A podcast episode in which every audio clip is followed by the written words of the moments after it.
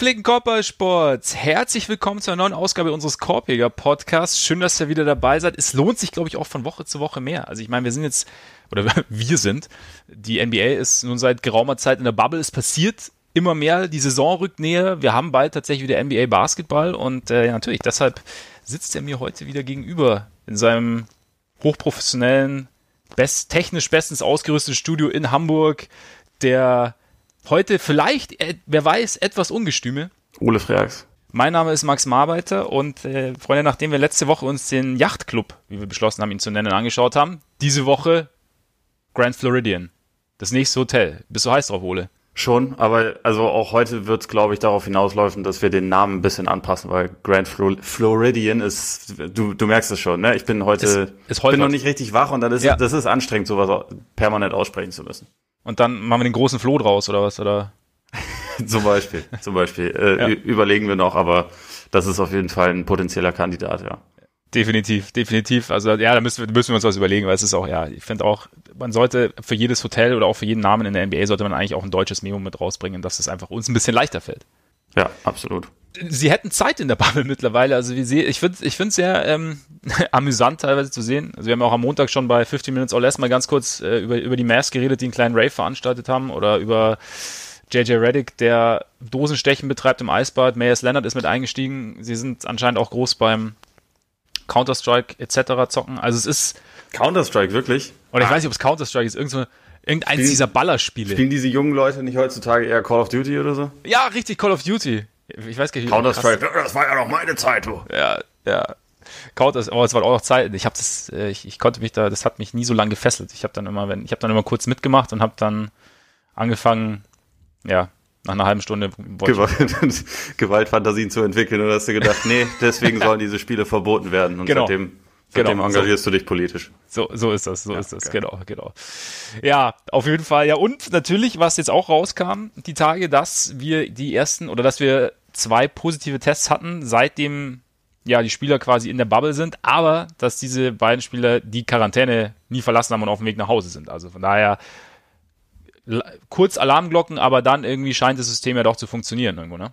Letztendlich ist es ja genau dafür ausgelegt, genau. Ja. Also äh, das war ja auch absolut erwartbar, dass so in diesen ersten Testrunden, dass es halt positive Fälle geben wird. Also wenn man halt schaut, wie, wie groß die Prozentzahl insgesamt ähm, an der Bevölkerung ist, die sich infiziert und dann halt schaut, gut, NBA-Spieler haben sicherlich bisschen andere Lebensumstände als die meisten, aber begeben sich ja im Zweifel auch manchmal vor die Tür und dann bleibt es halt nicht aus. Aber also im Prinzip, dass das halt entdeckt wurde, entweder bevor sie überhaupt ihren, ihr Zuhause verlassen haben, wie es ja bei Russell Westbrook der Fall war, oder dass sie halt, während sie dort in Quarantäne sind, positiv getestet werden. Das spricht ja im Prinzip zumindest dafür, dass der Teil des Konzepts funktioniert. Ja, finde ich auch, finde ich auch. Da ist auch, ich habe ich hab mal wieder bei Zach Lowe reingehört übrigens, weiß ich, äh, mach ich War auch. Van Gandhi zu Gast oder was? Hä? War Van Gandhi wieder zu Gast oder was? Äh, nee, Van Gandhi leider nicht. Ich, ich schreibe ihm die ganze Zeit Mails, dass ich ihn nochmal wieder einladen soll, aber bis jetzt hat er, nicht auf, hat er mich noch nicht gehört. Aber da hat er auch, fand ich auch, er hat einen ganz interessanten Ansatz gehabt, ähm, mit, boah, wir waren, ich glaube, war Malika Andrews da? Oder war es ein anderer? wahrscheinlich. Ja, also einer. Das ist ja die äh, ESPN Field Reporterin, die jetzt glaube ich, bei allen Podcasts, die ESPN und bei allen Plattformen, ja. die ESPN hat, darüber berichten muss, was da so abgeht, weil sie momentan ziemlich alleine zu sein scheint. Ja, ich glaube nur sie und Chris Hayes sind momentan, oder waren die erst, oder ich glaube jetzt so langsam kommen andere, aber am Anfang waren nur die beiden, weil die bei den beiden Broadcastern, also bei Turner und bei ESPN irgendwie dabei waren. Ja, krass, okay. Deshalb dürf, durften die oder mussten von Anfang an irgendwie mit rein. Und ich glaube aber, The Jump wird auch von dort sogar gemacht, ne? Also wenn es dann ah, wieder losgeht. Ja, also ja. Rachel Nichols ist ziemlich sicher auch da dann. Aber ich ja, weiß genau, nicht, ob sie also, jetzt schon da ist. Genau, ich glaube, jetzt kommen jetzt noch welche, aber so zu Beginn waren, glaube ich, wirklich nur die beiden da. Auf jeden Fall. Und äh, Zach Lowe hat dann halt gesagt, also bei aller Diskussion natürlich außenrum, und äh, also gerade was jetzt die Tests angeht und so. Aber im Endeffekt äh, sieht's ja ein bisschen so aus, als hätte die NBA ein ja eine, eine Umgebung geschaffen, die für die Spieler selber fast sicherer ist als das, was sie zu Hause hätten. Oder zumindest genauso sicher ist. Vielleicht, es gibt ein paar natürlich, die vielleicht nur bei ihrer Familie wären, bei denen es ähnlich sicher oder vielleicht sicherer wäre, aber für den großen, großen Teil irgendwo sind sie eigentlich momentan, zumindest wer weiß, wie es dann halt läuft, wenn halt mit mehr Personal und wenn halt ein bisschen ja. wuseliger wird. Aber für den Moment ist die, ist es eigentlich fast oder zumindest ähnlich sicher wie zu Hause. Und damit ergibt es ja auch irgendwie Sinn, das ganze Thema. Aber und ich finde, was, was halt da irgendwie auch dazu, dafür spricht, ist halt, ich, ich, ich bin schon überrascht, wie viele NBA-Spieler man eigentlich, also von wie vielen positiven Tests man hört. Also klar, du hast schon gesagt, prozentual irgendwo ist es erwartbar, aber trotzdem irgendwo äh, bei, haben wir auch schon mal drüber geredet, bei anderen Sportarten hat man es jetzt nicht ganz so viel gehört, also beim Fußball zum Beispiel. Und von daher ist es vielleicht, wie gesagt, wenn sie jetzt in dieser. Da kann man aber ehrlicherweise auch äh, in Frage stellen, ob ja, eben, das genau. alles mit rechten Dingen zugeht. Genau, ne? also, also da weiß man nicht, ob was, da was eine da Leistenverletzung vielleicht einfach der Grund war, warum man dann zwei Wochen ausgefallen ist und nicht was anderes. Also ich will genau. niemandem was unterstellen, aber es, also es ist schon dann sehr speziell, wenn man im Lauf dieser dieser Zeit keinen einzigen Fall ja. mitbekommt. Ja, Nee, ja, genau, also das äh, auf jeden Fall mit, mit diesem Zusatz, aber ich finde ich finde den Punkt, dass es so, wie es jetzt ist, eine, eine gewisse Sicherheit bietet, die vielleicht sonst gar nicht zwingend da wäre, finde ich, finde ich irgendwo valide, oder? Ja, absolut. Also ich meine, das ist ja auch eine Sache, die, die Adam Silver schon vor, vor ein paar Wochen gesagt hat, im Prinzip, dass das so deren Hoffnung ist, dass sie eine Umgebung kreieren können, die halt sicherer, äh, sicherer ist als das, was die Leute zu Hause haben oder beziehungsweise in ihrem Markt haben. Ähm, das denkt, also ich meine, wie du schon gesagt hast, man muss ein bisschen abwarten, wie das dann jetzt wirklich umzusetzen ist, je mehr Mitarbeiter da irgendwie reinkommen, ja. je mehr da ein und aus noch passiert, ähm, ob sie das so sicherstellen können. Aber also es ist sicherlich möglich und es ist besser kontrollierbar als jedes andere Szenario, außer du hast halt Spieler, die sagen, gut, wir bleiben jetzt die ganze Zeit nur auf unserer Ranch, jagen hier irgendwelche Tiere und essen die dann. Die werden sich ja. nicht infizieren, aber alle anderen, die halt irgendwie so, so ein bisschen sich durch die Gegend bewegen, haben halt einfach ein gewisses Risiko. Und ich glaube auch, dass das da geringer ist. Die Frage ist halt immer nur, oder eine, eine der sehr vielen Fragen, die dabei rumkommen, ist halt, du bist da dann in einem Bundesstaat Florida, wo es halt irgendwie jeden Tag 15.000, 16.000 Neuinfektionen gerade gibt und dann hast du halt diese Bubble ja. und die ist safe und da sind, da werden keine Kosten und Mühen gescheut. Das ist ja auch ein Punkt, damit es so sicher halt sein kann. Und das ist dann halt immer so die ethisch-moralische Frage, funktioniert das so? Aber ja, ich meine letztendlich, dass dieses Konzept umsetzbar ist, so in der Form, dass das, äh, also wenn man jetzt mal alles andere ausblendet, von wegen ähm, Ethik, Geld, mhm. was also egal welche Bedank äh, Bedenken man hat, ja. an sich muss es ja machbar sein. Und also an sich ist es ja auch ähm, so, wie sie es machen mit diesen Quarantänephasen, die sie anscheinend auch relativ strikt umsetzen. So Rishon Holmes kann man da fragen. ähm, spricht ja eigentlich dafür, dass sie den Teil im Griff haben. Einigermaßen. Also soweit man ihn im Griff haben kann. Es klingt momentan auf jeden Fall so. Und eben Maliki Andrews hat ja auch irgendwie erzählt, dass halt überall irgendwelche Guards sind und dass es halt wirklich einfach schwierig ist, das Gelände zu verlassen und, oder beziehungsweise halt eigentlich unmöglich ist, ohne gesehen zu werden. Und dass da halt, also dass da halt schon drauf aufgepasst wird. Ich meine, klar, es gibt ethische Fragen, gibt es definitiv. Ja, ich meine, es gibt viele Fragen rund um diese ganze Geschichte. Ja. Und von daher, nee, aber ich finde so diese, diese, dieser Punkt einfach, dass das da eine gewisse, für die Spieler und, und, und auch für die, für die Betreuer und halt alle, die vor Ort sind, eine gewisse Sicherheit geschaffen wird, finde ich schon gut. Und ich meine, wie gesagt, es ist auch Nährboden für, für interessante Sachen. Also ich meine, ich habe ja, Shams hat ja getwittert, wer sonst, äh, dass die Snitch-Hotline glüht. Also. Ja, Woj darf es ja momentan nicht. Woj darf nicht. nicht. Genau. Was übrigens auch noch mal ein ganz eigenes Thema ist, aber ja. egal, das müssen wir heute nicht verhandeln. Genau, da machen wir, ja, da bereiten wir eine eigene Rede dazu vor. Nee, auf jeden Fall, äh, es gibt wohl, man, die, die Drähte laufen anscheinend, aber ob sie heiß laufen, weiß ich nicht, aber ähm, der eine oder andere entdeckt seinen inneren Chris Paul anscheinend und ruft an, wenn er sieht, dass ein anderer sich daneben benimmt oder sich nicht ans Protokoll hält.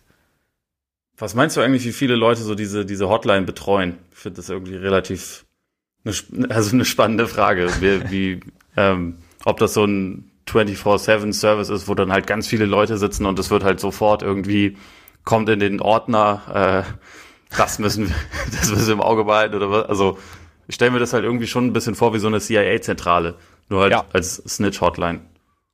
Auf jeden Fall. Ich, ich glaube, sie haben da irgendwie ein eigenes Bürogebäude angemietet dafür. Und ähm, da laufen alle Leitungen zusammen. Und das ist halt, glaube ich, so, ich, ich stelle mir das auch sehr Hightech-mäßig vor. Auch weißt du, mit so wie du in den Serien immer siehst, dann, dass du so, so, so, so Touchscreens hast, so groß, wo du dann so hin und her schieben kannst. Dann kannst du quasi das eine Problem in, in den einen Ordner so schieben und so. Und dann, dann steht dann irgendwo so die Taskforce, steht dann so auf so einem Tisch, der auch so, so ein äh, Touchscreen ist. Und da wird dann, wird dann die Strategie beraten. Ich glaube, so, so läuft es. Also quasi wie die Taktikanalysen im Sky-Studio auch, oder was? Ja, genau. Das dann so ein bisschen gezogen wird auf so einem Bildschirm. Und vielleicht, vielleicht haben sie es auch ins Sky Studio verlegt, nachdem gerade Bundesliga-Pause ist. Das könnte sein. Da müsste jetzt Platz sein. Ja. Man muss ja die Ressourcen auch nutzen. Man muss ja nicht für alles immer was Neues aufbauen. Ja, eben, eben. Ich meine, es gibt aber natürlich, wie wir auch gemerkt haben, es gibt auch die Möglichkeit, einfach direkt bei der Security Bescheid zu sagen, wenn es ähm, im Zimmer drüber äh, zu laut wird und ähm, lautes dumpf, wenn es dumpfe Geräusche gibt und dann schaut halt der Security Guard vorbei und Jimmy Butler ähm, kommt im kompletten Trainingsoutfit und total verschwitzt an die Tür und sagt, dass er gerade äh, ein Workout gemacht hat und halt auch eine Runde gedribbelt hat im Hotelzimmer natürlich, weil gehört dazu, Ballhandling, Drills und so. Ganz kurz dazu, wie hoch schätzt du die Wahrscheinlichkeit ein, dass er sich da selbst angezeigt hat, damit eine weitere Story davon publik wird, was für ein krasser, harter Arbeiter Jimmy Butler ist? Ja, ich würde, ja, es ist, äh, Ohne ich, habe nicht drüber nachgedacht. klingt für mich viel zu beknackt. Die hat sich einfach, die hat er sich einfach ausgedacht. Ja, also ich, ich hab, ich hatte den einen, den Einfall noch nicht, aber jetzt, wo du sagst, ich, ich, ich finde das sehr convenient für seine eigene Heldenbildung. Auf jeden Fall, auf jeden Fall. Für, für die eigene Legende, zur eigenen Legende passt das auf jeden Fall definitiv sehr gut. Also, ja, vielleicht, weiß ich nicht, vielleicht hat Chris Paul das ja gesehen und ruft noch bei der Hotline an, dann kommt es vielleicht irgendwie raus. Ja, gut. Das ist, also, ja, da, da dachte ich mir echt, ach komm, wir wissen es alle, du bist voll der harte Hund, ne? Du bist, äh, bist ganz streng zu dir, bist immer hart am Arbeiten, so, meine Fresse. Also, ja, ja egal. Heat Culture. Ja, genau. Oder, oder Jimmy Culture halt. Ja, ja. Genau. Ja, und äh, ja, es wird auf jeden Fall interessant und deshalb schauen wir uns heute den, den großen Floh an, das Hotel. Und äh, die Teams natürlich vor allem, die drin sind. Bevor wir loslegen, aber natürlich Patreon-Freunde. Die NBA geht wieder los, also geht Patreon auch wieder voll los. Auf unserer Seite patreon.com slash Korpiger Podcast, Korpiger mit. Absolut korrekt. Da könnt ihr uns monatlich unterstützen mit kleinen Beiträgen. Vielen Dank an all die das schon tun und es gibt eben Zusatzcontent. Jetzt während dieser Pause hauptsächlich, es war einmal auf dem Hartholz, ein Format, bei dem wir uns alte Spiele anschauen und drüber reden. Jetzt, nachdem ja permanent Neues zutage geführt wird, auch wieder 50 Minutes or Less. Das Format, bei dem wir uns spontan zusammensetzen, um spontan auftretende Entwicklungen zu besprechen. Und das als unsere Patreon-Freunde könnt ihr euch das anhören. Ja, und damit könnten wir euch auch dann zur Preview kommen. Absolut. Wir können auch noch erwähnen, dass wir in den letzten paar Tagen da tatsächlich zwei Folgen gedroppt haben. Haben wir. Einmal zu den Nets, wo wir schon wieder aktualisieren müssen, weil Michael ja. Beasley es leider nicht geschafft hat. Michael Beasley. Bisher. Also genau. wird es wahrscheinlich auch nicht, nicht passieren, wenn man ehrlich ist. Also außerdem haben wir Lance Thomas unterschlagen, ist natürlich auch bitter, der ja. jetzt der jetzt auch bei den Nets ist. Also wahrscheinlich machen wir zu Lance Thomas dann auch nochmal eine extra. Ja, Folge. genau.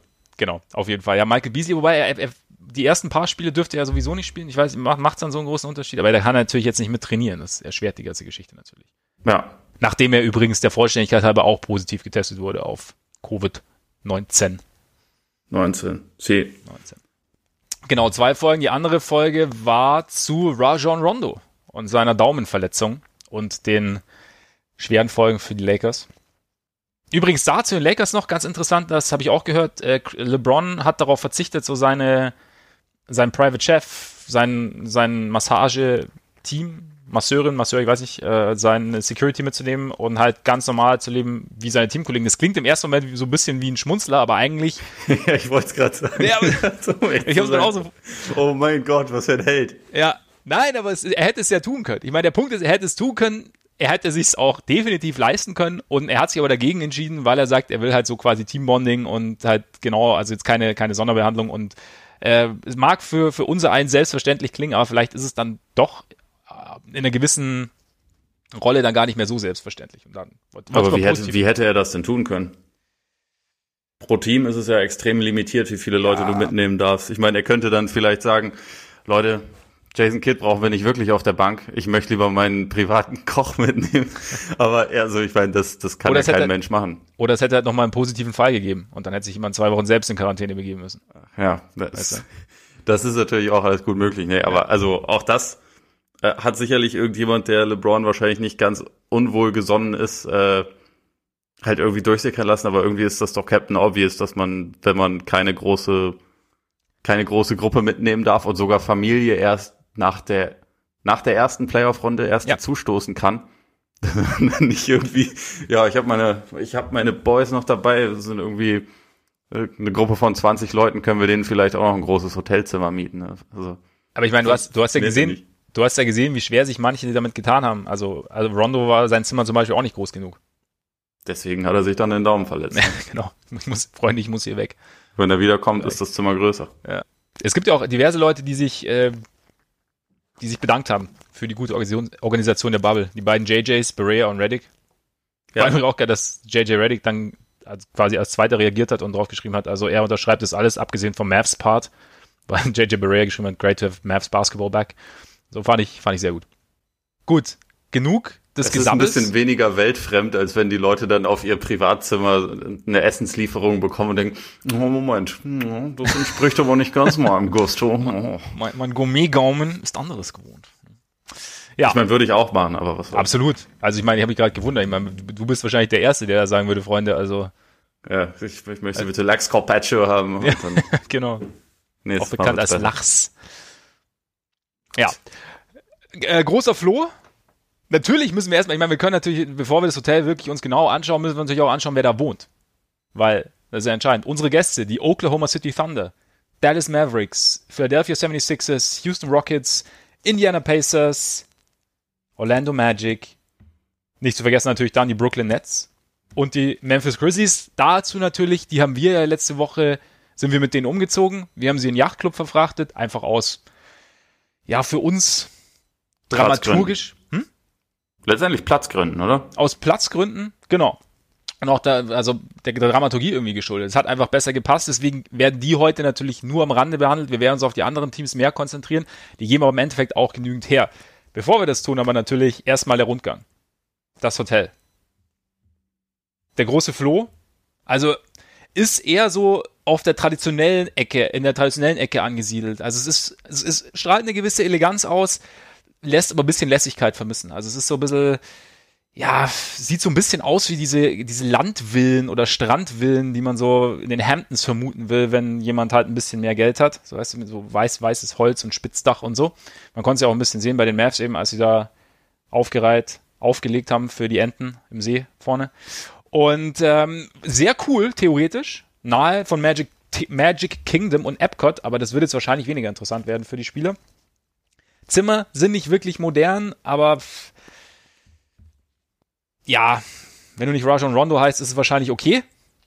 So wie man sieht, ist etwas, ja, strahlt eine etwas klassischere Eleganz aus. Dafür gibt es mehrere fancy Restaurants und vor allem Victoria's and Albert's Chef's Table Restaurant, in dem du ein 10-Gänge-Menü bekommst für 250 Euro, äh nicht Euro, Dollar die Person. Pro Person. Jetzt haben wir es. Das wäre dein Ding, ne? Abgesehen vom Preis. Ja, schon. Klar. Weil so, aber das Gummi. Problem ist, dass man da wahrscheinlich ja auch irgendwie 600 oder so schon für die Unterkunft bezahlt, ja. plus dann irgendwie nochmal 400 drauf, wenn beide eine Weinbegleitung haben wollen, was natürlich der Fall ist. Selbstverständlich. Schwierig. Schwierig. Ja, von daher, also es ist, ja, schwer leistbar, aber bestimmt gut. Passt dann aber auch zur Lobby, weil nämlich die Lobby, ohne Scheiß, also Kronleuchter Deluxe und es sieht so ein bisschen aus, als käme dem, demnächst äh, der große Gatsby irgendwo die Treppe runtergelaufen und äh, es will, über alle will sich Shampoos ergießen. Sehr heroisch. Es sagt mir bisher mehr zu als der Yachtclub, glaube ich. Aber wie, wie ist die Lage mit Pools? Ja, es gibt einen, aber ist natürlich äh, nicht zu vergleichen mit dem Yachtclub, ne? Und damit, damit hat der große Flo eigentlich auch schon wieder verloren für mich. Weil ich meine, ohne Scheiß, Windmühle am Pool, ja, der geilste Pool in ganz Disney World. Also mehr, da, da, muss, da muss das Hotel, das andere Hotel schon deutlich mehr bieten, finde ich. Ja. Ja gut, ich fände das Essen interessant, aber das gibt's ja momentan dann wahrscheinlich eh nicht, ne? Eben. Wobei ich weiß gar nicht, ich habe das, das, das habe ich noch nicht ganz durchschaut, ehrlich gesagt, wie das läuft mit, mit, der, mit der Essenslieferung, weil, oder mit, mit der Verköstigung. Ich momentan, wenn die Quarantäne jetzt vorbei ist, dann müsste ja, aber ich weiß es nicht. Gehen wir einfach weiter. Gehen wir aufs Sportliche. Schauen wir uns an, wie es aussah. Ja, im März, wie sah es aus? Es war relativ eng. Die Thunder und Rockets mit derselben Bilanz auf 5 und 6, 40, 24.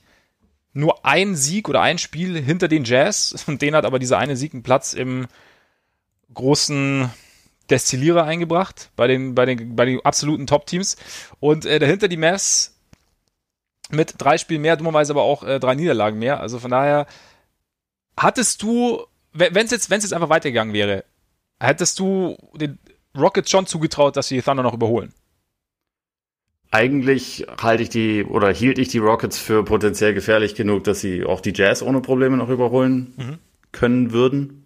Potenziell sogar die Nuggets, aber das Problem ist, äh, sie trendeten ja gerade nicht unbedingt in die richtige Richtung, bevor die Saison unterbrochen wurde. Also sie hatten so diese ersten Wochen, die sackstark waren mit der ja. mit der Systemumstellung, nachdem sie Capella abgegeben haben und eigentlich auch schon davor. Ähm, also hat ja war ja verletzt und hatte die die Rolle wurde ja immer geringer.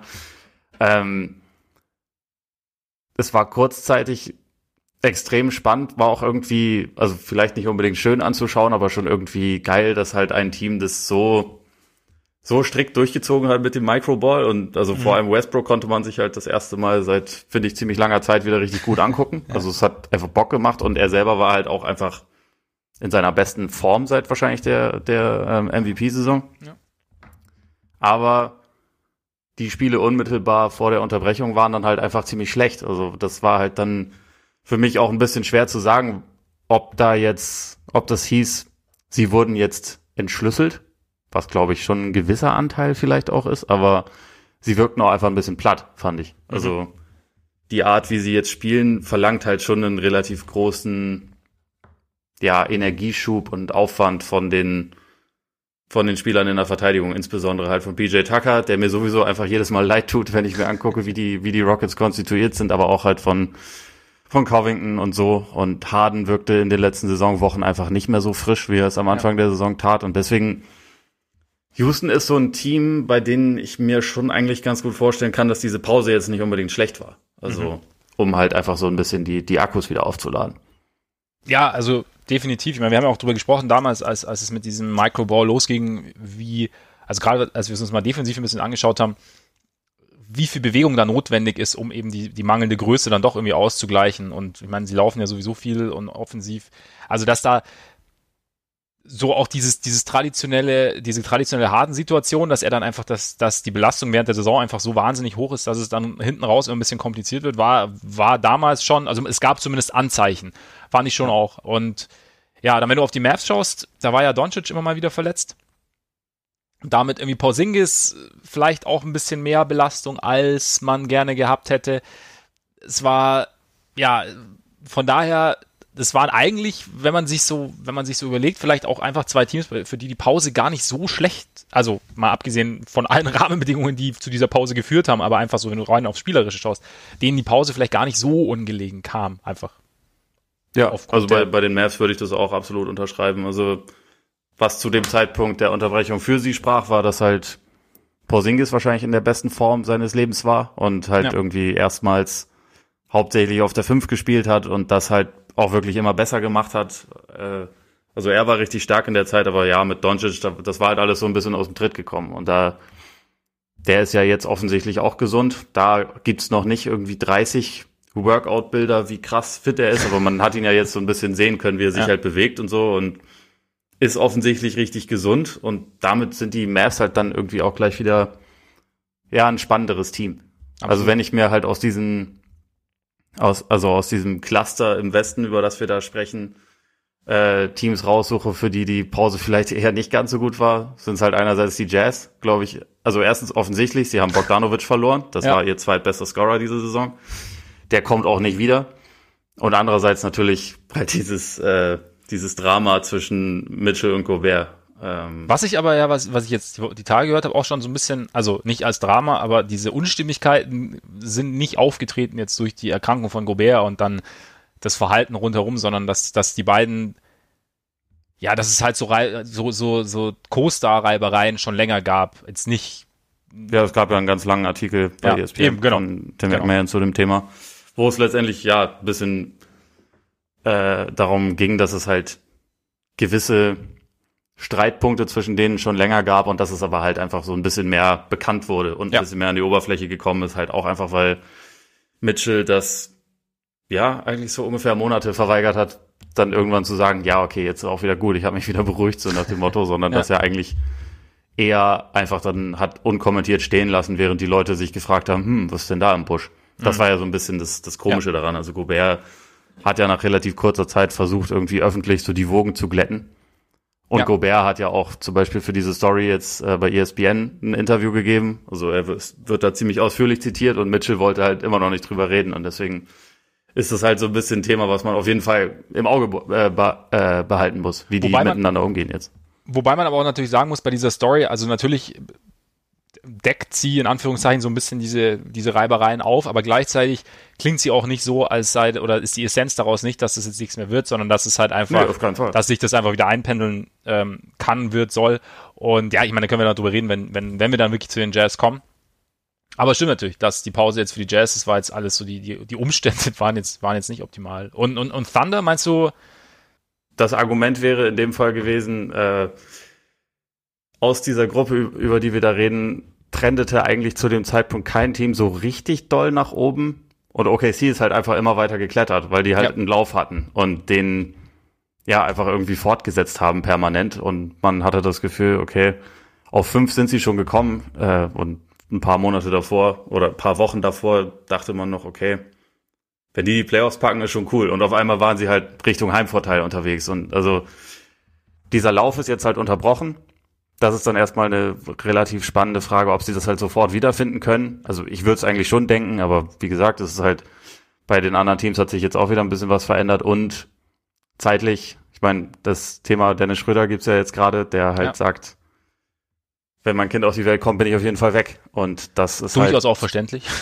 Absolut Ja. verständlich und trotzdem halt was, wofür sich die, also es gibt ja noch ein paar andere, glaube ich, die in so einer Situation sind, dass während dieser Bubble-Zeit Kind auf die Welt kommt und ähm, er hat sich dafür entschieden, trotzdem zu spielen. Es wird jetzt aber spannend zu sehen, ob er da, also ob er überhaupt eine Lösung findet und ob das dann heißt, er ist dann irgendwie zwei Wochen weg und darf dann nach Quarantäne wieder rein oder er ist dann einfach grundsätzlich weg. Das ist halt, momentan hängt das ja alles so ein bisschen in der Schwebe. Aber auf jeden Fall wird es dann, wenn er zu dem Zeitpunkt, wo er dann raus ist und da halt, also ich rechne jetzt mal, dass er dann mindestens zehn Tage oder so nicht spielt. Das ist halt genau so Ende der Saison, Anfang Playoffs Zeit ungefähr. Und das, also, das wird OKC natürlich schaden.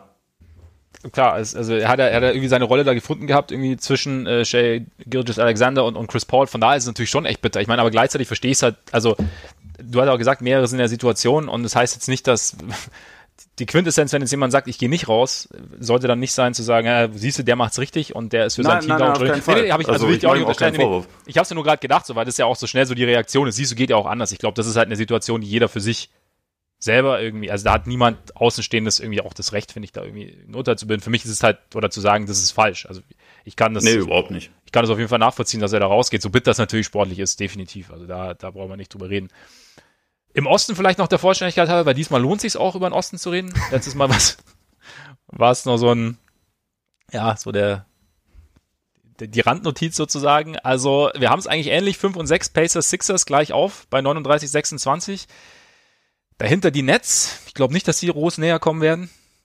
Korrigiere mich, wenn du denkst, dass ich falsch liege. Dann äh, die Magic, nur ein Spiel hinter Brooklyn mit 30, 35. Also da haben wir auch letzte Woche schon geredet, dass wir tendenziell eher davon ausgehen, dass die Magic da noch vorbeiziehen werden. Dann, ja, Pacers hatten eigentlich, hatten sich gerade irgendwie so fertig gemacht, dass, dass sie Victor Oladipo wieder integrieren, der ja nach einem Jahr, nach, seinen, nach dem Riss der Quadrizeps-Sehne, nach einem Jahr Pause dann sich wieder so reingespielt hat. Anfang war erwartbar shaky, ganz normal irgendwo und hat dann, Quoten waren mies, wusste nicht genau, wie es jetzt aussieht. Dann hat sich, gab es immer mal immer wieder mehr Licht. Man hat so ein bisschen die Hoffnung wieder, hat die Hoffnung genährt, dass es Richtung Playoffs besser wird, dass er da irgendwie näher an die, an die Form von vor der Verletzung rankommt. Weiß man nicht. Dann Sixers. Sie hatten gerade die Idee gehabt, Al Horford von der Bank kommen zu lassen und die Geschichte mit Ben Simmons ein bisschen anders anzugehen und dann hat sich der Kollege Simmons leider verletzt. Rücken. Und wäre dann auch ziemlich lang raus gewesen. Ja. Es war nicht äh, safe, dass der in, im Normalfall in den Playoffs hätte sofort mitspielen können. Von daher ist es jetzt ja ganz okay für die Sixers eigentlich. Die Sixers sind das spannendste Team im Osten, sage ich. Also Ja. allein schon, weil sie anscheinend jetzt den Plan haben, ein bisschen Sachen zu verändern, weil sie gesund sind. Embiid ist natürlich auch Topform, best shape ever. Ja. Äh, sie ändern jetzt ihr Line-up. Das macht sie für mich halt noch mal viel interessanter. Also weil unter anderem packt Simmons auf die vier. Ich irgendwie diese Saison auch schon hundertmal gesagt. Und jetzt machen sie es anscheinend. Und äh, ja, die Wege nach Sie haben immer noch nicht das perfekte Personal dafür, weil also Shake Milton wird ja jetzt wahrscheinlich der fünfte Starter sein. Und Idealfall wäre es jemand, der ein bisschen besser darin ist zu kreieren, ein Pick-and-Roll-Ballhändler, das wäre halt der Idealfall, aber ich glaube, sie kommen dem Idealfall auf diese Art und Weise jetzt viel näher, als sie sonst gekommen wären und deswegen ähm, ja, hat ihnen, glaube ich, diese Pause gut getan. Allein schon vielleicht deswegen, weil sie nochmal gucken könnten, hm, was haben wir eigentlich und was machen wir hier eigentlich? Und vielleicht, wie, wie könnten wir das denn vielleicht noch ein bisschen besser umsetzen? Ja, so nochmal so ein, ja, einmal Rolle rückwärts und nochmal von der, aus der Vogelperspektive auf die Geschichte schauen. Ja, denke ich auch. Also ich meine, wir kommen ja sicherlich noch zu den Sixers dann bei den, bei den großen Themen, die uns so rund um dieses Hotel irgendwie be äh, bewegen.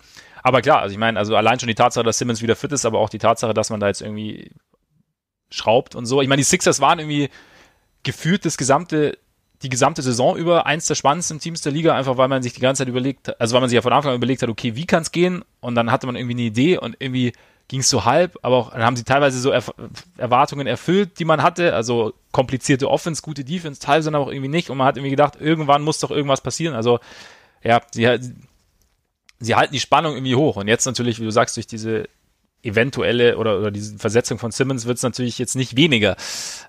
Grundsätzlich jetzt natürlich, wenn wir jetzt auf die Teams jetzt schauen, Rockets, einerseits haben wir schon gesagt, die Pause ist gut, also James Harden scheint sich erholt zu haben, ist ja mittlerweile auch angekommen und scheint ja äh, auch abgenommen zu haben, wie man hört. Aber es ist natürlich die Meldung von äh, Russell Westbrook, der sich infiziert hat, der jetzt erstmal zwei Wochen nicht spielt, ist natürlich nicht ganz optimal. Also man sagt zwar immer so, okay, er ist halt dann, ja gut, er kuriert sich jetzt kurz aus, so Schnupfen, Christi Servus und dann äh, kurz Quarantäne und dann kommt er wieder. Wird hoffentlich auch so sein.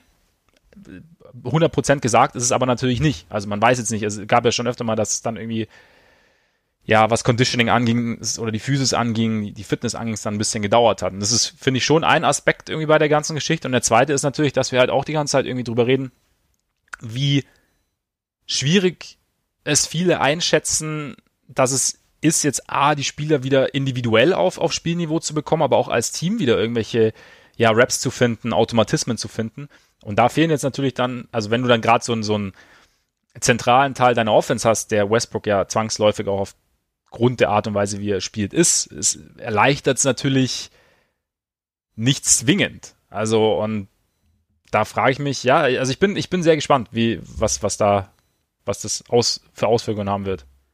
Ja, ich, also ich meine, ich glaube, da bei, bei Westbrook, da können wir eh nicht viel zu sagen, einfach weil das ja nicht, es ist ja nicht genau klar, wie lange es dauert und ja, wann er dann ja. wiederkommt und so. Von daher, äh, was ich halt glaube, was bei den Rockets erstmal so ziemlich das Wichtigste sein wird, ist, dass sie Eric Gordon in eine andere Verfassung bekommen, als sie ihn über weite Strecken der Saison hatten. Also, dass mhm. der seinen Wurf wiederfindet und vielleicht, also, wenn wir jetzt, keine Ahnung, ne, von einem Szenario ausgehen, wo die Rockets halt erstmal vielleicht ein bisschen zu, also zumindest im Training halt ohne Westbrook auskommen müssen. Vielleicht können sie dann einen Weg finden, dass sie Gordon mehr featuren, damit der ein bisschen mehr in seinen Rhythmus kommt, weil ja. also das war einfach ein relativ großes Problem bei den Rockets in dieser Saison, glaube ich. Und äh, wenn sie ihr Potenzial erreichen wollen, wäre das, glaube ich, schon ganz gut, wenn Gordon so ansatzweise Normalform erreicht und vielleicht eher 38 statt 28 Prozent von der Dreierlinie trifft und halt irgendwie so, so ein bisschen bisschen seinen Groove wiederfindet. Aber ja, wie gesagt, dieses, dieses Westbrook-Thema ist halt nicht wirklich zu,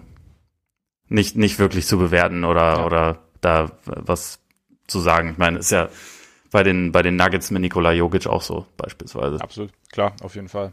Ich meine, bei Gordon vielleicht auch noch, also da war ja auch diese, diese Knie-OP während der Saison, das ist, schmeißt sich natürlich aus seinem Rhythmus und dann ist es natürlich auch ja, vielleicht nicht so einfach, da dann direkt wieder so eine, eine, Sicherheit zu finden oder dann, ja, hinkt man vielleicht noch so ein bisschen hinterher, so im wahrsten Sinne des Wortes und es ist alles noch nicht, es läuft, man spielt zwar wieder, aber es ist alles noch nicht so rund, auch physisch, von der Muscle Memory her, dass, dass es halt alles wieder funktioniert und da könnte, ich mir schon vorstellen, dass da auch, ja, diese Pause irgendwo, irgendwo gut getan hat.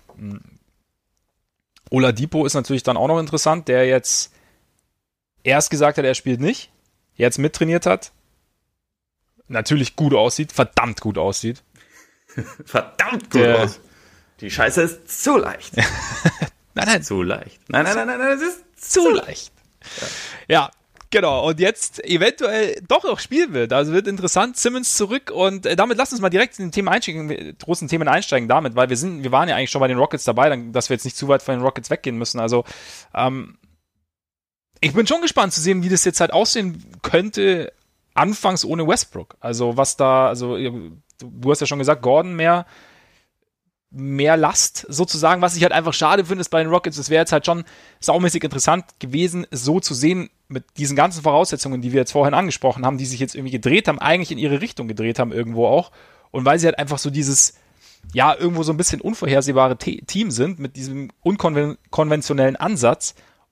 Und dann in einem Szenario, in einem Gesamtszenario, das ja sowieso irgendwie einen, ja, mehr Platz für Eventualitäten lässt, und für Ausbrüche wäre es schon irgendwo ein Team gewesen, finde ich, dass man das, das eine Gefahr hätte werden können, zum Beispiel für die LA-Teams, für die, für die Bucks zum Beispiel. Aber jetzt ist halt so ein bisschen, es fehlt jetzt natürlich schon ein großer Teil. Und jetzt ist halt. Ja, aber also. Nicht, dass ich sie zum Favoriten machen will übrigens, ne? Also hätte viel nee, passen aber, müssen. Also ganz, ganz kurz, ähm, es ist doch überhaupt nicht gesagt, dass sie jetzt erstmal ohne ihn klarkommen müssen. Das sind doch jetzt, also vielleicht hat er das ja schon länger und äh, er muss ja nur zweimal äh, negativ das getestet stimmt, werden und dann kann er, kann er nachkommen. Das kann ja schon Ende der Woche passieren. Da hast du recht. Wobei, wenn wir jetzt, ja, auf jeden Fall, aber es ist natürlich die Frage, wie kommt er, also er kommt jetzt nicht in dem, in der bestmöglichen Verfassung zurück. Und je nachdem, wie lange natürlich die Pause ist, also je nachdem, wie viele Trainingseinheiten ohne sie sind, also sie verlieren so oder so Zeit, die andere Teams vielleicht nicht verlieren. Okay, also ich, ich glaube, das, das würde ich ich meine, natürlich, wenn es jetzt eine längere Zeit ist, dann ist es natürlich was anderes, aber das, was man bisher hört, was er ja auch selber gesagt hat, ist, dass es ihm gut geht und dass er sich fit hält. Natürlich ist es ja. nicht perfekt und also sind das nicht die besten Voraussetzungen, aber ich glaube schon, dass er erstens nicht lange braucht, um auf Betriebstemperatur zu kommen, weil das war halt bei ihm auch nach Verletzungen nie so. Natürlich ist so eine Krankheit was anderes, aber also wie gesagt, ich will mir da gar nicht irgendwie zu sehr ins Detail bewegen, weil ich es einfach, also da, dazu fehlt mir auch bei Corona natürlich irgendwie das Verständnis, so wie den allermeisten anderen Menschen auch. Ähm, aber also ich mache mir da eigentlich, was das angeht, um Westbrook nicht die Sorgen, dass er irgendwie dann ganz lange braucht, weil ich glaube, seine Rolle war ziemlich klar abgesteckt und Houston hat ein System, wo eigentlich die Rollen aller Spieler ziemlich klar abgesteckt sind. Ähm, idealerweise willst du natürlich, also weil sie ja auch ein, zwei Leute jetzt neu drin haben, David Nwaba, Lukenba Amute, den sie ja auch wieder ausgegraben haben und die Murray Carroll kam erst ganz kurz vor der Unterbrechung. Im Idealfall willst du die natürlich sofort und die ganze Zeit an diese neuen Umstände gewöhnen, aber an sich glaube ich halt, dass die Rollen in dem, in dem Stil, wie die Rockets äh, sie äh, ihn spielen, sind eigentlich so klar verteilt, dass ich glaube, diesen theoretischen Vorteil, den sie haben äh, in Disney World, sie den nicht verlieren, dadurch, dass jetzt jemand, auch wenn es eine zentrale Figur ist, später anreist, um ehrlich zu sein. Also ich möchte damit, also ich wollte jetzt damit auch gar nicht den Teufel an die Wand malen, von wegen, boah, kommt, kommt der Mann jemals wieder richtig zurück oder so. Oder ja. es wird, es wird extrem schwierig. Ich, also bin ich auf jeden Fall bei dir, auch gerade so was, was die Systemgeschichte angeht. Dass es da sicherlich, dass da die Rollen einfach so klar verteilt sind, dass das ein Einstieg leicht ist und es wird, denke ich, könnte ich mir auch vorstellen, dass es den Rockets den, den Einstieg jetzt auch allgemein nach der Pause vereinfachen könnte. Gleichzeitig, ich meine, hört man schon oft, dass, also sagen auch viele Spieler selber, dass es halt schon schwierig ist, nach dieser Pause ja wieder einen, einen gemeinsamen Rhythmus zu finden, egal wie, wie gut es eigentlich vorher funktioniert hat. Einfach weil ich meine, du musst überlegen, also, oder was heißt du musst überlegen, also generell hat einfach der Blick so Preseason, wie lange dauert das und dann hast du irgendwie eine lange Saison, um dich in Form zu spielen und da, selbst da gibt's Teams, bei denen dauert, äh, die sind nicht von Anfang an da. Und dass das jetzt halt, dass sie dadurch halt wieder ein bisschen, bisschen mehr Zeit verlieren irgendwo und halt eben weniger Möglichkeiten haben, sich dann gemeinsam wieder das zu erarbeiten, was sie vorher hatten. Weil ich meine, natürlich ist es nicht ganz weg, aber es ist vielleicht, weiß ich nicht. Also wie gesagt, es ist nur so, es ist eine Frage, die ich mir stelle und dann das in meinen Augen könnte es den Vorteil, den ich ihnen teilweise vielleicht zugeschrieben hätte, etwas mindern. Wie es dann im Endeffekt ausschaut, klar muss man sehen. Und wann er, hängt natürlich, wie du sagst, davon ab, wann er wieder zurückkommt. Also wenn er jetzt, wenn übermorgen die Meldung kommt, er ist negativ getestet worden und kann dann demnächst zum Team stoßen, dann ist natürlich das, das Ding sekundär, sozusagen, was, was, ja. das, was das Sportliche angeht. Dann war es jetzt nicht, nicht so tragisch. Aber ähm, trotzdem denke ich so, dieses so ein bisschen es fehlt vielleicht schon einfach so der, die fehlen Möglichkeiten, sich eben neu oder wieder zu justieren, sozusagen. Ja, doch, also ich, ich verstehe, was du meinst. Ich glaube, bei den, bei den Rockets ist es so ein bisschen, ich, erstens will ich quasi damit kalkulieren, dass Westbrook in ein paar Tagen dann da ist. Mhm. Ähm, deswegen will, will ich das Thema gar nicht so groß machen. Und also der Optimist in dir kommt auf einmal raus oder was? Ja, manch, manch, manchmal hilft es doch nicht anders. Du ja, weißt, wie das ist. Du hast recht. Nee, und also was ich, was ich bei ihnen tatsächlich halt so ein bisschen denke, ich glaube nicht, dass sie eine Chance haben, in Disney World das beste Team zu sein. Aber vielleicht ja. sind, können sie das Team sein, das halt heiß läuft und bei dem die Würfe reinfallen ja. und das halt viel mit dem Faktor Zufall arbeitet und das damit vielleicht dann trotzdem irgendwie in die Conference Finals kommen kann, was heißen würde, sie müssten ein LA-Team schlagen ich würde bei keiner, also bei so einer Serie würde ich nicht vorher sagen, jo, hier sind die Rockets klar favorisiert, aber es gibt vielleicht einen Weg. Und ich, also ich will Absolut. jetzt, stand, also ich will Stand jetzt nicht davon ausgehen, dass dieser Weg irgendwie weg ist, weil, also das wäre es auch einfach. Das wäre, glaube ich, zu früh und, äh, und unangebracht.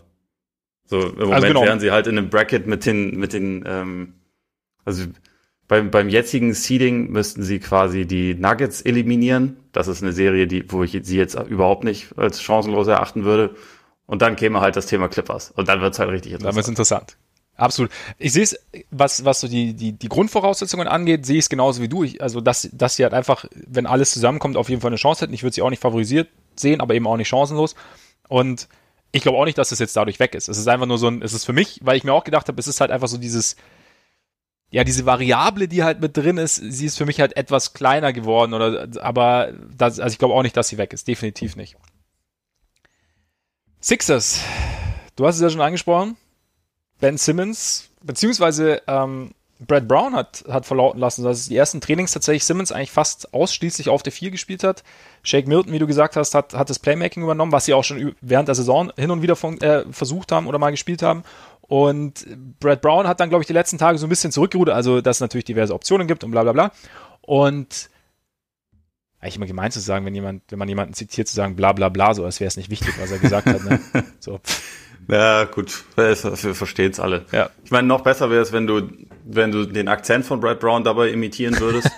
Aber das ist halt unfassbar schwierig. Ja, ja, da, da, da werde ich mal, dann hätte, hätte ich eigentlich jetzt, die, ich hätte Zeit gehabt zu üben dann ja. es funktioniert, aber. Bisschen ist ja noch bis zum Saisonstart. Ja, genau. Vielleicht kriegen wir es auch irgendwie hin.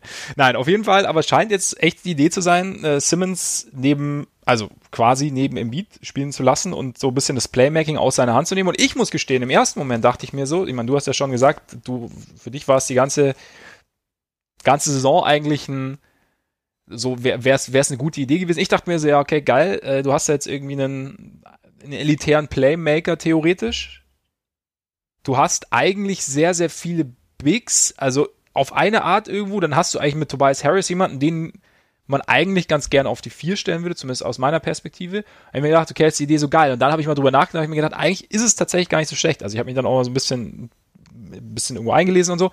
Und irgendwo, ja, also mein, ja, mein Gedanke war dann auch, also es ist vielleicht schon allein mal sinnvoll, dass Simmons nicht quasi mit Anlauf den Ball nach vorne bringt und im Beat irgendwo am Zonenrand steht und aber der Gegenspieler einfach von Simmons schon mal absinken kann. Also dadurch, dass er, die Dynamik verändert sich ja eigentlich im Endeffekt schon dadurch, dass, dass jemand anders den Ball bringt und Simmons irgendwo steht, wo er tendenziell etwas gefährlicher ist als zwischen Mittel- und Dreierlinie. Und damit irgendwo, das, das, das, das löst ja bei der Defense irgendwie ein anderes, naja, eine andere, eine andere Reaktionskette aus irgendwo. Und gleichzeitig hast du dann eben die Möglichkeit, dass Simmons den Ball dann halt irgendwo in einer Position relativ früh bekommt, zum Beispiel am Elbow oder so, und von da aus das Playmaking aufziehen kann. Ich weiß nicht genau, wie es dann spacing-mäßig aussieht, aber du hast zumindest mal irgendwo dieses, dieses Problem, dass du halt, dass die Defense von vornherein mal absinken kann, weil Simmons dir weder einen Pull-Up-Dreier noch einen anderen Dreier reinschmeißen wird und halt auch sonst wenig werfen wird das Problem hast du erstmal nicht. Oder ist, also das wäre zumindest mal ein Ansatz, weshalb ich die Idee jetzt tendenziell gar nicht so schlecht finde mittlerweile. Ja, also bei mir ist so, ich gehe fest davon aus, dass er trotzdem auf jeden Fall der wichtigste Playmaker bleibt, den sie haben. Ja. Also er ist einer der besten Passer der Welt und das sollte er auch nutzen. Aber ich glaube, sie können ihn vielleicht auf die Art und Weise besser in Positionen bringen, wo er das auch im Halbfeld ausspielen kann. Also ich meine, dass er in, in Transition keine Probleme hat, das weiß jeder. Da ist er einer, einer der besten Spieler der Liga. Aber das Problem war halt immer das Halbfeld. Und ich kann mir halt ganz gut vorstellen, dass sie jetzt versuchen, ihn eher in so einer Art Draymond-Rolle zu packen, der ja auch bei den Warriors eigentlich seit Jahren die, die meisten Assists spielt. Und mhm. also als Möglichkeit, Simmons setzt einen Pick, bekommt den Ball, hat dann, geht schon dabei quasi mit einem gewissen Schwung Richtung Korb. Und dann hast du im Idealfall in beiden Ecken Schützen. Irgendwo steht auch noch Embiid, der halt einen Lob bekommen kann, wenn, wenn man zu eng auf Simmons drauf geht oder Simmons findet die Leute in den Ecken und die werfen Dreier. Also ich glaube, auf die Art und Weise kannst du ihn halt, also indem du ihn zu so einem Zwischenstück machst, kannst du ihn ja. viel besser zu einem gefährlichen Spieler machen ja. im Angriff. Und das ist halt, das ist halt etwas, was gefehlt hat. Auf die Art und Weise, also wenn er quasi den Ball immer schon in Bewegung Richtung Korb bekommt, dann wird er halt auch automatisch, glaube ich, ein bisschen aggressiver. Und das ist halt etwas, was in seinem Spiel teilweise gefehlt hat. Wobei man dazu auch sagen muss, auch er hat ja, bevor er sich verletzt hat, sich eigentlich in, innerhalb dieser Saison ziemlich klar verbessert. Und ja, also absolut hat auch seine Aggression gesteigert, aber er wollte halt nicht werfen und also da ich jetzt mal davon ausgehe, dass das immer noch so ist, ist das halt, wenn man sagt, okay, wir packen dich jetzt auf eine andere Position, wir, wir haben jetzt vielleicht jemand anders, der ein Pick and Roll initiieren äh, kann und dir dann den Ball geben kann. Vielleicht nimmt man ihm damit einfach so ein bisschen so diese, diese Fänge, also von denen du auch schon gesprochen hast, dass man irgendwie, er dribbelt den Ball nach vorne und da ist dann erstmal, hm, schwierig. Die Leute sind abgesunken, ja. wir haben keine Bewegung auf dem Feld, was machen wir denn jetzt? Er auf die halt, Art und Weise kriegst du ihn halt, glaube ich, in Bewegung. Absolut, genau. Und er war halt eigentlich in, in einem Großteil der Angriffe, gerade dann auch Richtung Playoffs und gerade im Halbfeld, einfach in einem Großteil einer Situation ausgesetzt, in der er sich nicht wohlgefühlt hat. Ja. Also in einer Situation, in der er eigentlich Platz gehabt hätte zu werfen, aber nicht werfen wollte. Und zwar dann, also das, das führt dann ja schon irgendwo wahrscheinlich zu einem Zögern. Und jetzt, wie du sagst, also einfach in Bewegung, näher am Brett, wo einfach auch schon seine, seine Athletik vielleicht noch ein bisschen mehr zum Tragen kommt, beziehungsweise wo sie nicht so einfach durch Absinken zu ja, egalisieren ist oder auszugleichen ist. Und dann eben, wie gesagt, seine Passqualität. Vielleicht wird er einfach eher so, so ein weniger initiierende, mehr so ein finaler Playmaker einfach, der dann so. Genau. Genau. Also der auch, glaube ich, also bei Draymond ist ja zum Beispiel fast immer die erste Option dann der Pass, aber Simmons ist ja auch jemand, der halt deutlich länger und athletischer ist. Der kann ja im Zweifel, ja. wenn die Leute ihm Platz lassen, kann der ja über jeden Menschen drüber stopfen eigentlich, ja. der sich ihm da in den Weg stellt. Und ich kann mir halt vorstellen, dass das ihn so ein bisschen, ja, eigentlich, eigentlich die Fesseln abnimmt, diese, mhm. diese Umstellung. Das ist halt, habe ich ja vorhin auch schon gesagt, idealerweise hättest du dann trotzdem noch einen etwas besseren Pick-and-Roll-Ballhändler auf dem Feld neben ihm als Shake Milton, der halt einfach da noch nicht bewiesen ist. Aber, und Josh Richardson, der da drin ganz okay ist, aber nicht richtig gut. Trotzdem ist das halt, glaube ich, ein Schritt in die richtige Richtung. Also einfach, weil, wenn man jetzt auch gegenüberstellt, hast du Shake Milton auf dem Feld oder hast du Al Horford auf dem Feld, der eine wirft halt ganz gerne und passt halt einfach ein bisschen besser daneben. So, mhm. Horford, das haben sie jetzt ja offensichtlich erkannt. Die Kombination Horford, Simmons, Embiid ist halt, ja, nicht unbedingt, also für die Offense ist es ziemlich, ziemlich schwierig. Ja. Die drei haben defensiv absolut absurd gute Zahlen. Also ich glaube, Defensivrating zusammen von 98 oder so, was halt völlig gestört ist, aber die Offense ist halt dann auch kaum besser. Ja. Und das ist halt ein bisschen schwierig. Da leidet das Net-Rating dann am Ende. Ja. Ja, also ich, ich sehe es, also wie gesagt, ich sehe es mittlerweile auch echt sehr, sehr positiv. Ich bin gespannt ein bisschen, wie sich Harris dann macht, wenn er wieder ein bisschen eine kleinere Position spielen muss. Oder aber na, hat er ja die ganze Saison eigentlich. Ja, stimmt, ah, ja, sorry, ja. Also sonst war es ja Raufert dazwischen. Also eigentlich sollte er dadurch auch ein bisschen mehr Platz bekommen. Eigentlich schon, ja. Ja. Stelle ich mir zumindest so vor. Vielleicht, also das Ding ist, es sind ja die Sixers. Das heißt, wir malen uns jetzt was aus, was irgendwie, ja, und das macht ja richtig Sinn und ja, Embiid ist jetzt fit und das, das passt dann alles zusammen. Und dann geht's los. Embiid hat einen fetten Arsch. Simmons und äh, Harris stehen sich auf den Füßen. Ja. Nichts geht äh, und die Sixers scheiden sagen wir klanglos in der ersten Runde aus. Alles möglich, aber sie können halt auch, also meiner Meinung nach haben sie jetzt eine bessere Chance, äh, doch das gefährlichste Team für Milwaukee im Osten zu sein, als wenn sie halt alles einfach so gelassen hätten, wie sie es vorher gemacht hätten.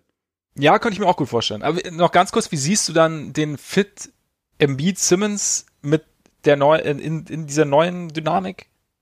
Äh, nicht ideal, aber viel besser.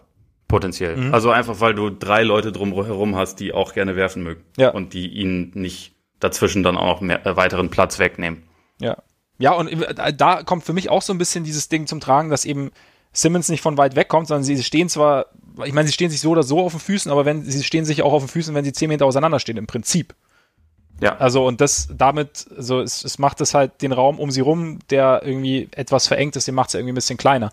Wenn, wenn Simmons näher am Korb ist von, von, von Haus aus. Also ja, kann ich mir ja. vorstellen. Und ich bin trotzdem auch gespannt, wie sie das, wie sie das staggern. Also zum ja. Beispiel, es wird ja sicherlich auch äh, recht viele Embiid-Minuten ohne Simmons geben. Vielleicht macht man dann, zieht man dann Postgame mehr in diesen Minuten auf. Vielleicht findet man aber auch einen Weg, das halt besser zu kombinieren, während Simmons immer auf dem Court steht. Also ich glaube, es ist einfach, die Möglichkeiten sind jetzt einfach ein bisschen mehr gegeben, dass man da also das ein bisschen maximieren kann, weil das halt einfach diese Saison bisher nicht so richtig geklappt hat. Kann ich mir auch vorstellen. Und ich meine, wir haben ja auch eigentlich schon im Sommer drüber gesprochen, die, die Möglichkeit, also die, die Problematik oder die Probleme, die sie immer hatten ohne Embiid, da dachten wir oder dachte ich auch, dass da Horford vielleicht ein bisschen helfen kann.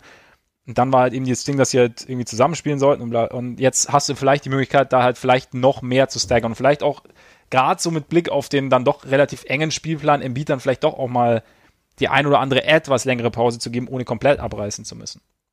Na, ja. abreißen lassen zu müssen. Letztendlich ist ja das, also ich möchte betonen, dass ich die Horford-Verpflichtung äh, sofort kritisiert habe, aber äh, trotzdem habe ich schon auch gedacht, gut, man hat jetzt zumindest dann hochqualifizierten Backup für Embiid, ja. den man ja brauchen wird. Und im Idealfall jemand, der mit ihm gut zusammenspielen kann. Letzteres ist nicht so richtig eingetreten, aber ersteres ist ja deswegen nicht falsch. Also sie werden sich trotzdem in den Arsch beißen, dass sie so jemanden, den sie dann eigentlich jetzt primär als Backup brauchen, irgendwie nochmal einen 110 Millionen Dollar Vertrag gegeben haben, der wahrscheinlich unmöglich sein wird, erstmal zu traden, aber sie haben ihn jetzt halt und also wie gesagt, man hat dann zumindest ja diese Funktion, dass man einen sehr, sehr, sehr guten Backup hat, das ist ja, ja. zumindest gegeben. Definitiv, was auch sehr wertvoll sein kann. Und wie dann Closing-Lineups ausschauen, wird man sehen und wie. Genau. Ja, ich meine, die Möglichkeiten, es, es, es, es gibt viele Möglichkeiten und es, ist, es schadet, schadet ja nie. Ähm, ja, weiteres Thema, das, über das bestimmt auch beim Tischtennis 1 gegen 1 gesprochen werden wird, im großen Flo.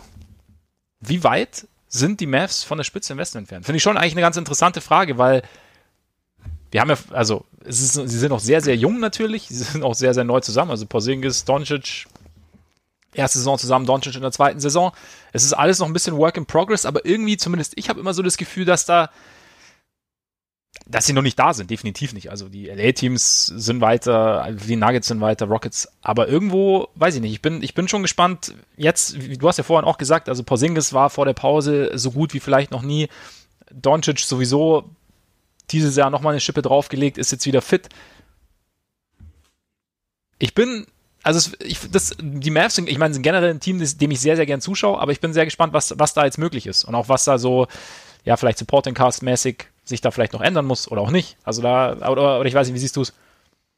Äh, eigentlich sehr ähnlich. Also für mich ist die größte Frage so ein bisschen im Prinzip, wie sie noch ein bisschen länger auf den Flügel bekommen. Mhm. Also da fehlt ihnen, finde ich, bisher so ein bisschen das, das Two-Way-Material. Also sie haben einige Leute auf dem Flügel, die halt offensiv ziemlich gut sind. Beispiel, beispielsweise Seth Curry, ja. der halt ein Winzling ist, aber einer der besten Dreierschützen der Liga, ein Hardaway, der, der sich vor allem über den Wurf definiert und auch ein Brunson, der ist jetzt zwar nicht dabei, aber äh, auch eher ein kleiner Spieler. Dann haben sie halt, also Dorian Finney-Smith ist eigentlich fast der einzige, den ich so richtig als Two-Way-Wing bezeichnen würde, mhm. den sie haben. Das, da, da fehlt halt ansonsten noch ein bisschen die Klasse. Ich glaube, das ist so etwas, was sie auf jeden Fall adressieren müssen. Ähm, mein gut, sie haben jetzt ja Michael Kidd Gilchrist auch, aber dass der auch nicht, dass der auch nicht unbedingt als Two-Way bezeichnet werden darf, ja, weiß man ja leider Wurf. auch schon eine ganze Weile, auch wenn ich ihn noch nicht abgeschrieben habe. Irgendwann, irgendwann erreicht er sein Potenzial und ist ja. zumindest der beste Verteidiger. Ich meine, defensiv hat er ja schon vieles, hat er schon vieles gezeigt, ne? Ja, defensiv ist er halt super, aber der, das, also offensiv ist es halt einfach katastrophal. Gut, ich habe ihn auch abgeschrieben, wenn ich nicht bin. Aber egal. ich kann gerade ein bisschen so. Sie ja. haben ihn jetzt erstmal. Aber also das ist für mich bei den Mavs die spannendste Frage, weil ja. Ich war ja am Anfang war ich mir nicht so sicher, ob man Porzingis nicht ein kleines bisschen overrated, wenn man sagt, so das ist jetzt hier unser unser unser zweiter Star und mit dem machen wir das die nächsten zehn Jahre. Gut, kann man in der NBA sowieso nicht mehr sagen, aber ähm, ich fand seine Entwicklung in dieser Saison halt ziemlich beeindruckend eigentlich. Also im Lauf der Spielzeit, wie viel besser er geworden ist, wie viel auch physisch stärker, stärker er geworden ist und halt wie so seine Rolle gefunden hat. Über Doncic muss man eigentlich nichts mehr sagen. Andererseits hat man auch irgendwie nie genug über den gesagt, weil er es halt einfach in dem Alter so noch nicht gegeben hat. Ja. Und also mit diesem Fundament haben die Mavs erstmal das Wichtigste schon geschafft. Und sie haben auch ein paar gute Rollenspieler schon. Also ein Kleber ist super, kostet nicht wahnsinnig viel. Finney Smith ist, finde ich, auch gut, kostet nicht wahnsinnig viel.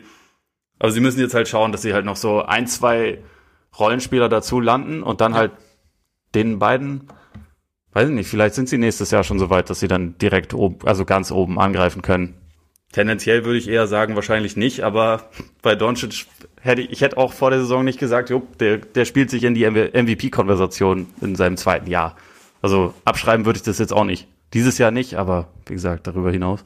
Ja, eben. Und äh, deswegen, aber deswegen bin ich echt gespannt, wie es halt, also klar, jetzt ist halt natürlich Sondersituation und, und ähm, ja, vielleicht kommt das eine Team mehr an sein potenzielles Maximum ran als das andere irgendwo, aber ich, deswegen bin ich schon gespannt, also was, was jetzt da, was schon möglich ist und ich, ja, irgendwie gefühlt bei mir denke ich mir immer, ja, so dieses, wenn ich mir dieses Duo anschaue, es ist halt schon sehr speziell, aber dadurch halt auch, hat es für mich halt auch relativ viel Potenzial, gerade auch, was halt auf eine positive Art irgendwo speziell ist.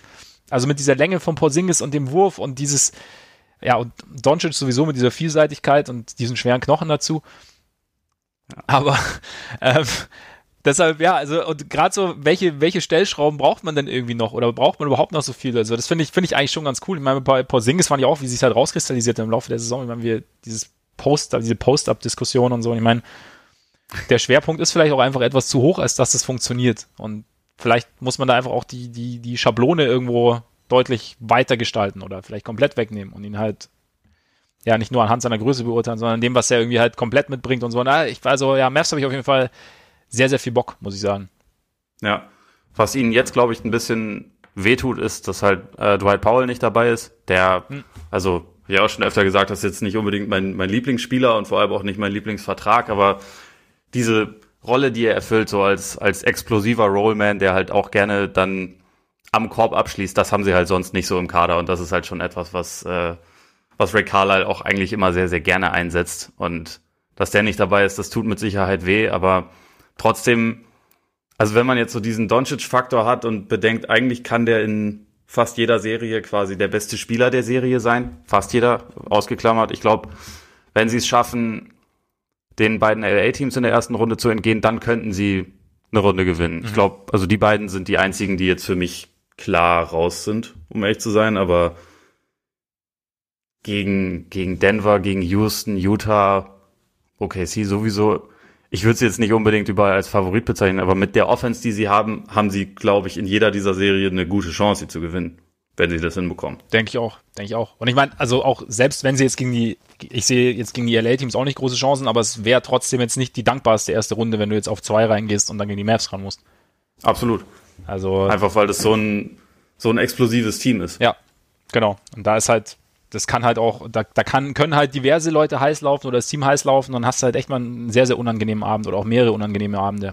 Aber ja, Pacers wir haben ja Oladipo ja. schon kurz angesprochen und seinen Vertrag.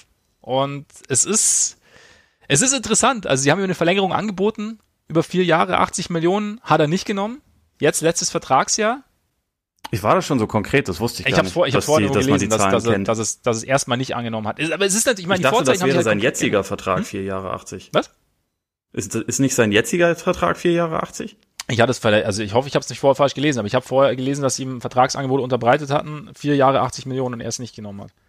Okay, das hätte ich vor der Saison auch nicht genommen an seiner Stelle. Ja. Jetzt mittlerweile wahrscheinlich schon, weil äh, wer weiß, wie sich das für den Salary Cap auswirken wird. Eben, eben.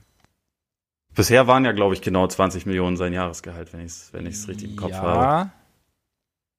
Kann, kann gut sein. Ich habe es ich hab jetzt ganz genau, habe ich jetzt. 21, so ist es. Ja. Und nächste Saison auch noch. Ah, warte, hier habe ich es. Genau. Also angeblich hätten ihm die Pacers einen Vierjahres-Deal über 80 Millionen angeboten und er hat jetzt noch ein Jahr in seinem vier Jahre 85 Millionen Deal. Eine Gehaltsreduktion, so eine Frechheit. Ja, das ist echt ein Skandal. Das, so brauchst, so brauchst du nicht kommen. Nee, aber es ist natürlich interessant, weil ich meine, was, die Frage ist natürlich schon, was, was machen denn die Pacers? Also, Natürlich braucht jetzt niemand anfangen, Oladipo äh, aufgrund seiner, seiner Spiele nach der Verletzungspause irgendwie zu bewerten, weil kann man einfach nicht. Ja. Geht, also da, da, da braucht es einfach Zeit, um, um, um wieder zu sehen, wie weit kommt er physisch wieder rein, wie weit ist es spielerisch, Rhythmus, eigene Gefühl wieder gewinnen und so. Und von daher ist es natürlich, aber jetzt hat er, er hat jetzt halt dieses eine Jahr und aber jetzt ist natürlich durch die durch die unsichere Salary Cap Situation, wie die, sehen die Finanzen generell aus, was ist mit Fans, wie wirkt sich dann, wenn du keine Fans in die Halle lassen darfst, wie wirkt sich das auf die auf die Einnahmen aus, damit auf die Spielergehälter, ist natürlich alles irgendwie so deutlich mehr in Bewegung. Ist natürlich die Frage, ob, wie, wie, wie es Oladipo natürlich selber sieht, ob er sich vielleicht denkt, hm, vielleicht ist doch nicht so schlecht mal so Spatzhand, Taube, Dachprinzip und so und oder ja, und vielleicht ist, könnte natürlich auch sein, dass sollte er noch spielen, dass, dass der Gedankengang dann auch so ein bisschen drin ist. Okay, sich halt nochmal zeigen können auch. Also sowohl den Pacers natürlich und halt auch spielen wollen, ist es immer so, also ich möchte es auch gar nicht mal so reduzieren, so okay, der spielt jetzt halt, damit er noch einen geileren Vertrag kriegt, sondern vielleicht will man ja mhm. auch einfach Basketball spielen mit seinen Jungs, so, ne? Und halt ähm, da Spiele gewinnen. Aber ja, ich bin gespannt, was das, die, die, diese, weil ich meine, die Pacers als Team könnten ja, also ich meine, jemanden Back, im Backcourt zu verlieren, tut ihnen ja schon tendenziell extrem weh. Ja, absolut. Also Oladipo ist der eine Spieler im Kader, auf den also für den sie quasi keinen keinen Ersatz haben. Ja. Also ich meine, jetzt jemand wie Sabonis ist natürlich auch nicht eins zu eins zu ersetzen, aber sie haben halt dann zumindest noch Turner und also sie haben positional können sie da eher was machen. Ja. Oladipo ist aber halt eigentlich der äh, der Punkt, der das Ganze quasi speziell machen soll. Also der eine Spieler. Ja. Und ist glaub, meiner Meinung nach auch, auch der einzige im Kader, der das Potenzial dazu hat. Also sie haben viele gute Spieler, aber keine sonst, die so dieses überragende Niveau erreichen können. Das finde ich aber bei Oladipo grundsätzlich auch total schwierig, weil du hast gesagt, wir können nicht die Spiele nach seinem Comeback bewerten. Also das finde ich auch vollkommen richtig. Das ist, das ist eh klar. Ähm, nur wenn wir den Spieler Oladipo bewerten wollen, auf was genau können wir uns beziehen? Weil er hatte halt eigentlich diese eine einzige richtig mhm. überragende Saison. Stimmt. Halt die 17, 18, wo er auch ins All-NBA-Team gewählt wurde und ich glaube Most Improved Player war. Wirklich einer der besten Two-Way-Player der Liga. Aber wenn man sich das so anguckt über die Jahre, das, dieses Jahr sticht halt auch krass heraus mhm. im Vergleich zu allen anderen. Letztes Jahr war er, bevor er sich verletzt hat, nicht auf dem Niveau davor. Und deswegen finde ich das total schwierig, weil man, man hat ihn, finde ich, schon irgendwie so als wenn er gesund ist, Superstar auf dem Zettel, aber eigentlich ist die Stichprobe dafür nicht so groß. Und deswegen könnte ich mir dann auch vorstellen, warum die Pacers vielleicht sagen, gut, den vollen Max investieren wir jetzt hier nicht unbedingt. Aber ist andererseits auch schwierig, weil das, was er halt 17, 18 gezeigt hat, das kriegen sie wahrscheinlich auf keinem anderen Weg, weil sie halt keine Free Agent Destination sind, weil sie jetzt auch zu gut sind, um hohe Draft Picks zu bekommen und so. Also das ist halt ein bisschen ein Dilemma. Aber also man wird da in so einer Situation vielleicht dann auch dann ein bisschen manchmal dazu verleitet, dass man halt ja tendenziell ein bisschen zu viel bezahlt. Deswegen kann ich da dann ein eher zögerliches Angebot vielleicht auch ein bisschen verstehen. Zumal sie wahrscheinlich auch selbst etwas, was in der Nähe der 17-18-Saison von Oladipo ist, nur sehr, sehr schwer bekommen. Ja. Also, und das ist ja auch irgendwie entscheidend. Also vielleicht erreicht er das Niveau nicht mehr. Und ich finde den Punkt ähm, sehr wichtig. Also, da, dass du sagst, es gibt halt dieses eine extrem gute Jahr und ob das jetzt halt der Maßstab ist oder ob es halt einfach eher so ein, ich würde es gar nicht, muss ja kein Ausreißer nach oben sein, aber ob es halt einfach irgendwo dazwischen liegt, einfach so sein, ja. sein konstantes Leistungsniveau. Also ist auch nicht gesagt, aber man weiß es halt eben nicht. Und da, ja, es ist natürlich, das ist natürlich für die Pacers extrem schwer eigentlich einzuschätzen. Aber ja, solche Teams, ich meine, die halt niemals, wie du sagst, also die, nicht große Free Agents an Land ziehen, die halt auch immer, immer zu gut sind, um hoch zu picken. Da musst du, ich glaube ich, da, oder da ist die Tendenz einfach dann schon da, jetzt so seinen Homegrown Star in Anführungszeichen, auch wenn Oladipo jetzt nicht von den Pacers getradet wurde, aber er hat halt bei ihnen diesen riesen Sprung gemacht, dann eher, eher halten zu wollen. Aber klar, es ist natürlich in der Situation, es ist halt wahnsinnig schwer, das irgendwie einzuschätzen. Also sowohl was, was Oladipos Spiel angeht, als auch eben was sie, was die finanziellen Möglichkeiten für die, für die Franchise selber irgendwie halt angeht, so in nächster Zeit. Und dann. Ja. Bin ich ja, und auch wie, wie hoch das Ceiling überhaupt ist, wenn Oladipo bei dem jetzigen Konstrukt, was sie haben, ja. da, da noch quasi mit reinkommt. Also, ob sie dann quasi ein Contender sein können oder, oder nicht, weil das finde ich halt, es wäre schöner, wenn man das ein bisschen besser bewerten könnte, aber ist halt bisher einfach nicht, nicht geschehen. Also, weil er allein schon mit, mit Brockton hat er bisher kaum ein Spiel zusammen gehabt. Mhm. Das wäre jetzt ja eigentlich tendenziell schon ein ziemlich wichtiger, wichtiger Partner für ihn. Ja, und ich würde schon auch davon, oder ich, ich würde schon denken, dass es mit Brockton gut funktionieren kann und dass da auf jeden Fall noch, noch ein, die nächste oder vielleicht übernächste Stufe drin ist. Aber ich frage mich halt bei, gerade bei so, solchen Teams auch immer was, also klar, Optimalfall Contender, aber wie groß ist denn, und, und du arbeitest natürlich darauf hin, aber es ist vielleicht auch einfach für, gerade für Teams, für die es einfach schwerer ist, ein, ein richtig, richtig gutes Team zu bauen, ist es vielleicht auch, ist diese, dieses Zieltitel natürlich ist es da und natürlich werden sie es dir immer sagen, aber du möchtest ja auch irgendwie kompetitiven Basketball haben. Also ist vielleicht ja. auch einfach so dieses, ja, wir sind mit Title or Bust denken vielleicht gar nicht so groß vorhanden, sondern sie wollen einfach halt ihrer Region, ihrer Stadt, ihren Fans halt irgendwie guten Basketball bieten, der halt bis tief in die Playoffs führen kann, der im Optimalfall mal zu einem Titel führen kann und werden natürlich irgendwie versuchen, aber die wissen ja auch, dass es halt einfach, dass es halt nicht ist wie zum Beispiel bei den Lakers, die halt einfach schon mal, also als Extrembeispiel natürlich auch wieder, aber ja. schon mal eher einfach Superstars per se anziehen, aufgrund des Standorts, aufgrund der Historie, auch die, die Clippers jetzt aufgrund des Standorts, aufgrund des Besitzers, solche Franchises, dass es halt, klar, dass, dass, es muss halt viel, viel mehr richtig laufen in Indiana als jetzt irgendwo anders, also als jetzt bei diesen ganz großen Teams oder Franchises, dass es halt funktioniert. Und dann bist du vielleicht, da sagst du, ja, nee, wir wollen halt, wir haben jetzt dieses gute Team und das wollen wir jetzt einfach mal halten. Wir wollen eine, ein konstant gutes Basketballteam haben. Dass es vielleicht nicht zum Titel reicht, scheiße, aber wir nehmen es aber lieber so, als jetzt irgendwie alles zu investieren und dann sind wir wieder ein paar Jahre komplett in der Versenkung. Könnte ich mir vorstellen, weiß ich nicht. Ja, könnte ich mir auch vorstellen. Also gerade auch in so einem quasi Basketball-verrückten ja. Start, wo, wo man wo auch sonst vielleicht gar nicht so wahnsinnig viel geht. Und also äh, man kann man kann es natürlich aber auch zynisch sehen und sagen, dann kann so ein Team in so einem Markt eigentlich wahrscheinlich nur dann jemals Meister werden, wenn im Draft LeBron, Durant oder von mir aus auch ein Janis kommt. Äh, und irgendwie ist das ein bisschen deprimierend, weil man das ja schon immer so verkauft, bek ja. verkauft bekommt.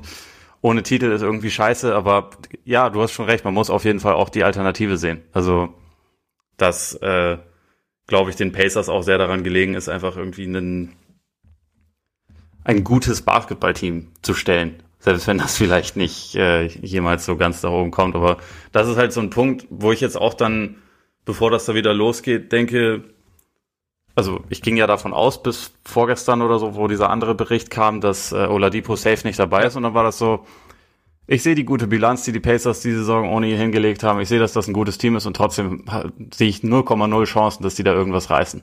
Und das ist dann halt irgendwie schon, ja, ist irgendwie dann auch ein bisschen schade. Ja, aber ist es. Wie du schon gesagt hast, der, der, der Weg da irgendwie raus oder woanders hin ist halt extrem schwer. Und vielleicht ist man, ist, ist man einfach besser damit beraten, wenn man einfach darauf hofft, Oladipo findet diese Form wieder, wird vielleicht sogar noch ein bisschen besser und dann ist er diese Art von Spieler und dann können wir es ja vielleicht packen ja. oder halt nicht. Ich Aber ich kann mir jetzt zum Beispiel auch ehrlich gesagt nicht vorstellen, dass sie halt sagen würden, gut, der wollte nicht unterschreiben, äh, dann versuchen wir den jetzt im Sommer zu traden. Oder beziehungsweise in der Offseason. Vom Sommer kann man ja nicht mehr ja, reden, genau, aber in der Offseason besser gesagt. Ja, ja. Spätherbst oder so. Ja, äh, nee, auf jeden Fall. Kann, ich kann es mir auch nur schwer vorstellen, es sei denn natürlich, es kommt irgendjemand mit einem absurden Angebot ums Eck. Kann ja auch mal passieren, aber. So wie damals Victor Oladipo und Domantas Sabonis für, für Paul George. Für Paul George. Ja. Das war im Nachhinein so ein geiler Trade für Indiana. Ja. Das ist, das ist so krass, wie den einfach alle, also mich eingeschlossen haben in dem Moment irgendwie dachte, das kann doch nicht euer Ernst sein. Ja, das ist aber auch was, was Kevin Pritchard, glaube ich, seitdem in jedem Interview, das er gegeben hat, mindestens einmal erwähnt hat, dass er da ja recht hatte. aber, aber zu Recht. Würde ich an seiner Stelle auch machen. aber hat er gut gemacht. Dann kann er sich auf jeden Fall auf die Visitenkarte ja. schreiben. Geiler Trade. Auf jeden Fall. Ich meine, er durfte sich auch genug anhören, wie du schon sagst, im Nachhalt des Trades. Von daher kann man sich jetzt auch so ein bisschen auf die Schulter klopfen, verbal. Absolut. Eine e kleine Ehrenrunde drehen. Ja, mehr als verdient. Ja, um der Vollständigkeit habe natürlich auch noch mal kurz Magic und, und OKC. Wer, also bei OKC, Andre Robertson Roberson. Comeback. Roberson. Nach Tja. zwei Jahren. Patellasehnenriss. Krass lange Zeit eigentlich, ne? Kann man wohl sagen. Also, ich gebe auch zu, dass ich nicht mehr so richtig mit ihm gerechnet habe. Ähm, Fände aber sehr geil. Also, wenn man ihn ja. jetzt wieder sieht. Also, ich, das ist natürlich auch so ein Spieler, bei dem man irgendwie immer dachte, komm, pack den Wurf noch drauf, dann bist du so, also dann bist du eigentlich äh, so der perfekte Rollenspieler in der NBA, aber er war halt auch so trotzdem einfach wertvoll, weil er so ein absurd guter Verteidiger war. Ja. Und ja, irgendwie, also so eine krass lange Ausfallzeit wünschte sowieso keinem. Und deswegen ist das echt cool. Also keine Ahnung, was von ihm zu erwarten ist, ob was von ihm zu erwarten ist, aber erstmal ist es halt einfach eine, eine sehr coole Geschichte, dass er nach der langen Leidenszeit überhaupt da wieder voll teilnehmen kann und mittrainieren kann und vielleicht wieder spielen kann. Finde ich auch. Also es ist einfach schön zu sehen, wie du sagst, er ist dann auch einfach erstmal sekundär, wie groß die Rolle ist, wie schnell er reinfindet, wie groß sein Einfluss sein kann dann in den Playoffs, was auch immer. Es ist einfach nur cool, wieder dabei zu sein. Und wer weiß, vielleicht hat er sich ja irgendwie einen Wurf angeeignet. Ich, ich, ich, bin gerade auf seiner, auf seiner Basketball-Reference-Seite und gucke mir die Quoten an. Das ist echt, das ist ein Trauerspiel. Also man, man hat das ja dann, finde ich, schon immer auf dem Schirm, okay, mieser Werfer. Und dann guckt man sich so die Zahlen an. Ja, aber richtig mieser Werfer. Und ja, ja irgendwie, vor allem über seine Karriere, eine Freiwurfquote von 46,7 Prozent. Das, das ist halt schon echt Also als Wing. Ja. Wer weiß, aber vielleicht ohne Zuschauer bin ich ja großer Verfechter davon. Von diese ich glaube auch Robertson und, und äh, Dwight Howard und Co. haben alle eine hundertprozentige Freiwurf, äh, Freiwurfquote ja. im Training. Wenn nicht sogar 101 Prozent. Ja, ja, manchmal fällt er doppelt ja. rein. Das ist, ja. das ist das Geheimnis. Passiert aber auch nur, wenn keine Zuschauer Ja, natürlich, sind. natürlich. Ja, auf jeden Fall. Ja, aber finde ich total spannend, vor allem irgendwie OKC fehlt ja eigentlich total jemand wie er, der auf dem Flügel die besten Wings des Gegners verteidigen kann. Also sie haben da zwar teilweise schon ganz gute Leute, aber so richtig, also Robertson ist jetzt auch kein Riese, aber er hat lange Arme und ähm, das ist halt schon mal sehr, sehr wichtig und das ist ja eigentlich was, was ihnen abgeht, aber also wahrscheinlich ist es auch viel zu viel erwartet, wenn man oder viel zu viel erhofft, wenn man denkt, ja, der spielt jetzt 20 Minuten und schaltet den und den Spieler aus, weil vielleicht nach zwei Jahren Pause noch ein bisschen, bisschen viel. Ja, es ist vielleicht, man ist vielleicht am Anfang einfach ganz gut beraten, sich einfach zu freuen, dass er wieder aufs Parkett kann und dann zu gucken, ja. wie er, wie er sich so eingliedern kann. Ja, ähnlich, ähnlich war es bei Markel Fultz nach seiner Schultergeschichte und diversen anderen Geschichten. Und jetzt, irgendwie geht er immer so ein bisschen unter. Also auch in meinem eigenen Denken. Also er ist jetzt halt bei den Magic und jetzt irgendwie immer wieder, ach krass, stimmt, Markel Fultz da ist natürlich auch die Zuschauersache, ist da vielleicht auch ein, ein Thema. Ja, wobei ich, wobei ich schon finde, dass es echt in dieser Saison sehr freudige hm. Fortschritte mhm. waren. Also jetzt auch nicht irgendwie in jedem Spiel, aber hat sich schon zu jemandem gemausert, finde ich, den man absolut ohne Bedenken aufstellen kann und der weiß, was er, was er da, dass er da draußen, äh, was er da draußen macht und der auch in gewissen Spielen ja auch richtig explodiert ist. Also ich meine mich zu erinnern an ein Spiel im Staples Center, wo er, glaube ich, ein Triple-Double hingelegt hat. Und ähm, das ist ja, also eigentlich, wenn man so die ersten beiden Jahre von ihm in der NBA sieht, ist das ja eigentlich erstmal schon ein Riesending, dass er eigentlich fast die gesamte Saison, ich glaube, er hat ein Spiel nur verpasst. Ja. Das ist ja an sich erstmal das, das, das Wichtigste und echt eine, eine sehr schöne Geschichte auch. Absolut. Und ich meine, wir haben es im, im Verlauf der Saison schon mal gesagt, er hat sich halt einfach zu einem verlässlichen NBA-Spieler entwickelt. Ja. Und da war ja wirklich, das, es gab ja diese Fragezeichen aufgrund dieser, dieser Schultergeschichte und, und der ganzen Geschichte eigentlich. Und äh, ja, ist auf jeden Fall auch eine coole, eine ganz coole Story. Und ja, keine Ahnung, die Magic, ich kann die Magic einfach wahnsinnig schwer einschätzen, einfach aufgrund der Tatsache, dass ich auch relativ wenig verfolge, ehrlich gesagt. Deswegen kann ich, aber es ist halt irgendwie. Das hast du gemein mit allen anderen, ja. die nicht Magic-Fans ja. sind. Und ja, ich meine, aber trotzdem, sie sind halt mit 30, sie sind irgendwie, sie sind kein, sie sind ein solides Basketballteam gefühlt. Also. Ja. Genau das sind sie. Und, und halt auch wirklich nicht mehr und nicht weniger, ja. kann man, glaube ich, über sie sagen. Wobei es, also, es war nach dem All-Star-Break ging schon in eine positive Richtung. Also, sie haben, glaube ich, sechs der letzten zehn gewonnen und, also, ich meine, jetzt sind sie ja eh in der Situation, wo sie eigentlich in einem Dreikampf sind mit zwei Teams, die bereits ihren Hut in den Ring geworfen oder eigentlich halt am, am, ähm, nee, Quatsch, falsche Metapher. Die eigentlich schon das Handtuch geworfen ja. haben, wollte ich eigentlich lieber sagen. Ähm, Hut raus. Von den Nets ist absolut nichts zu erwarten, von den Zauberern auch nicht. Und also eigentlich können die Magic ja jetzt quasi zum siebten Platz schlafwandeln.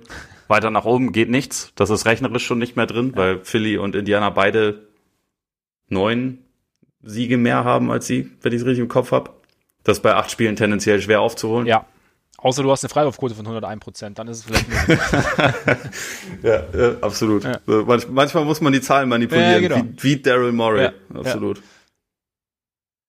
Aber ja, also deswegen, das ist jetzt halt auch ehrlicherweise kein Team, von dem man jetzt, finde ich, krasse Erwartungen haben muss. Sie sind halt solide und sie werden halt trotzdem, auch wenn sie den siebten Platz dann erreichen, werden sie halt aller Wahrscheinlichkeit nach von Toronto oder von mir aus auch Boston, falls sie den zweiten mhm. Platz noch kriegen, halt weggefiedelt. Und so ist es dann. Aber sie sind dann dabei. Sie sind dabei. Und irgendwo ist es halt auch, also ich finde, es ist, es ist auch ein gewisses, es ist schon okay, es in die Playoffs zu schaffen. Also man tut es ja immer so ab mittlerweile, weil wer keinen Titel gewinnt oder nicht mindestens in die Conference Finals kommt, halt irgendwie versagt. Aber es ist halt, ja, ich finde es schon, es braucht halt auch solche Teams, um diesen Wettbewerb am Laufen zu halten. Ja, ich würde noch, ich würde noch äh, hinzufügen, dass es schon cool wäre, wenn sie wenigstens eine ausgeglichene Bilanz hinlegen. Ja. Aber gut. Also ich, ich finde schon auch, dass man das trotzdem sagen kann, okay, dass sie es jetzt wieder gepackt haben, äh, obwohl Jonathan Isaac einen großen Teil der Saison verpasst hat, der neben Volz ihr interessantester junger Spieler ist, das ja. ist schon mal, das ist schon mal aller Ehren wert. Aber wie gesagt, es gibt einfach, also im Osten ist es immer ein bisschen schwerer noch, finde ich, eine Teilnehmerurkunde zu, zu vergeben, einfach weil die, ähm, weil es halt hinten raus so krass abflacht. Ja, da hast du natürlich recht, da hast du recht. Aber ich halte es trotzdem. Aber sie haben sich gegen Chicago durchgesetzt. Eben, ist nicht einfach. Nicht? Naja, wobei, da, lassen wir die Bulls Richtig einfach. schwer ist es wahrscheinlich auch nicht. Nee. wir ehrlich sind. Nee, offensichtlich nicht, offensichtlich nicht. Gut, damit äh, Themen abgehakt und wir können endlich wieder äh, Hoteljobs vergeben. Super. Da freust du dich, hast du dich extrem drauf gefreut, oder die ganze Woche wahrscheinlich schon. Ja, ich hatte schon, also ich habe auch überlegt, ob mir noch irgendwelche anderen Jobs einfallen, aber ist leider nicht passiert. Das ist okay. Das ist okay. Dafür habe ich aber, also die Posten mal sowas von gut vergeben, glaube ich. Krass. Ich bin, äh, ich bin gespannt. Wie, dann, dann, wenn, wenn du schon, wenn du so gut vergeben hast, dann, dann fang du an mit dem Job, den du zum Start in den Ring werfen willst. Okay. Der Restaurantchef ist Joel Embiid, weil er offensichtlich sehr gerne isst. ja. Ich hätte aber auch in dieser Gruppe hätte ich tatsächlich auch ohne Probleme James Harden oder Luka Doncic den Job geben können, ja. weil die haben auch schwere Knochen. Die haben auch schwere Knochen, ja. Aber das stimmt. Ich dachte mir, Embiid wirkt für mich auch noch wie jemand, der halt das äh, der gutes Essen auch genießt. Und das finde ich wichtig bei einem guten Restaurant. Das stimmt, das stimmt. Ich muss sagen, ich, ich habe Joel Embiid auch, ich habe ihn aber nicht als Restaurantmanager, ich habe als Restaurantmanager Al Horford. Weißt du, so dieses okay. als ähm, total freundliches. Das ist der Backup oder was? Ja. ja, ist der Backup, genau. Nein, so freundliches Auftreten, weißt du, kommt, äh, kann die Gäste begrüßen, kurzes, kurzes Gespräch, hat aber dennoch Autorität, finde ich. Also weißt du auch so, dass, dass die Leute auf ihn hören, aber ich glaube, ich glaube, er kann, er hat auch eine positive Art, das Team zu führen, dass das Restaurant dann auch funktioniert. Mhm. Weißt du, dass die Leute so nicht so dieses, dieses klassische Rumschreien und, und halt so irgendwie ein bisschen Daumen drauf, sondern ich glaube, Al Horford hat da, hätte da einen guten, einen, guter, einen guten Führungsstil, kleiner Plausch mit den Gästen, geht rum und man fühlt sich, glaube ich, wohl bei Al Horford. Ja, das kann ich mir auch vorstellen, so. das stimmt. Dann, gut, äh, nachdem du, nachdem du jetzt Embiid gesagt hast, dann mein Embiid ist äh, Direktor. Also, weil. Ah, okay. Er ist freundlich, immer für einen Spaß zu haben und, finde ich, gehört von Direktor auch dazu probiert sicher auch ganz gern, was zu essen und zu trinken gibt, um es für gut zu heißen. Ja. Und ähm, nimmt sich auch mal zurück, kann auch mal, weißt du, den anderen so ein bisschen den Vortritt lassen. Also wenn er halt irgendwie dann zum Beispiel seinem Restaurantchef oder so, aber dann, wenn es drauf ankommt, sagt er schon so, okay, Freunde, meine, meine Show. Und ich meine, wenn es dann irgendwie mal, wenn es einen, einen, Gast gibt, der dann irgendwie doch mal das Management fordert, dann ähm, geht er auch kein Verbalduell aus dem Weg. Und ist dann meistens ja. auch relativ schlagfertig. Ja, stimmt. Da bist du in eine ziemlich andere Richtung gegangen als ich, aber ich, ich, ist ja auch mein ich Hotel akzeptiere das. Du nimmst dein Eben. Hotel. ja. Weil bei mir ist es halt äh, Christopher Paulus auf jeden Fall. Ah. Denn niemand sonst regiert mit so dermaßen und so, so einer Übersicht. Er weiß, er weiß überall, was passiert, wann was passiert. Hat überhaupt keine Probleme damit, seine Untergebenen oder auch seine Gleichgestellten zusammenzuscheißen, wenn es sein ja. muss. Äh, ist aber gleichzeitig auch, strahlt, finde ich, eine große Kompetenz aus, auch nach außen hin. Und das ist halt, ist, ist sicherlich gut. Also deswegen war das in dem Fall für mich eine, eine klare Sache mit Chris Paul. Kann ich, äh, Chris Paul, also ja, kann ich gut nachvollziehen, wäre bei mir wahrscheinlich der nächste Kandidat gewesen. Ich habe Chris Paul, aber sehe ich in anderer Stellung, tatsächlich. Okay, dann, dann hangeln wir uns einfach weiter so durch. Wer ist das bei dir? Ist bei, Was macht er bei dir? Ist bei mir der Headchef, tatsächlich. Ah, ja. Weil, also, also er beherrscht halt alle Basics, und nutzt sie aber auch, um dann halt selber mal so ein bisschen zu experimentieren, Sachen auszuprobieren. Er weiß alle Zutaten, um ihn rum perfekt einzusetzen. Und er regiert halt mit knallharter Hand und das musst du ja als Kirchenchef, der so ein bisschen der so, ich habe mir gedacht, so ein bisschen der Gordon Ramsay der NBA sozusagen. Oh Gott. Anstrengend. Ja. ja.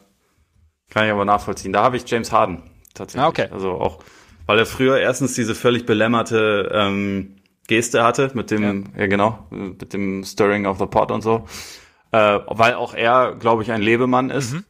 Äh, was also ich will ja nicht von jemandem bekocht werden, der selber keine Ahnung hat vom guten Ja, Essen. So, deswegen ist das ja auch, ist das ja auch Quatsch. Und also auch er hat ja ein, ein gutes Gespür für das, was um ihn herum passiert. Er weiß gleichzeitig aber auch, dass er der Star ist und dass Mhm. die Leute wegen seinem Namen äh, dann in dem Fall bei dem Restaurant essen.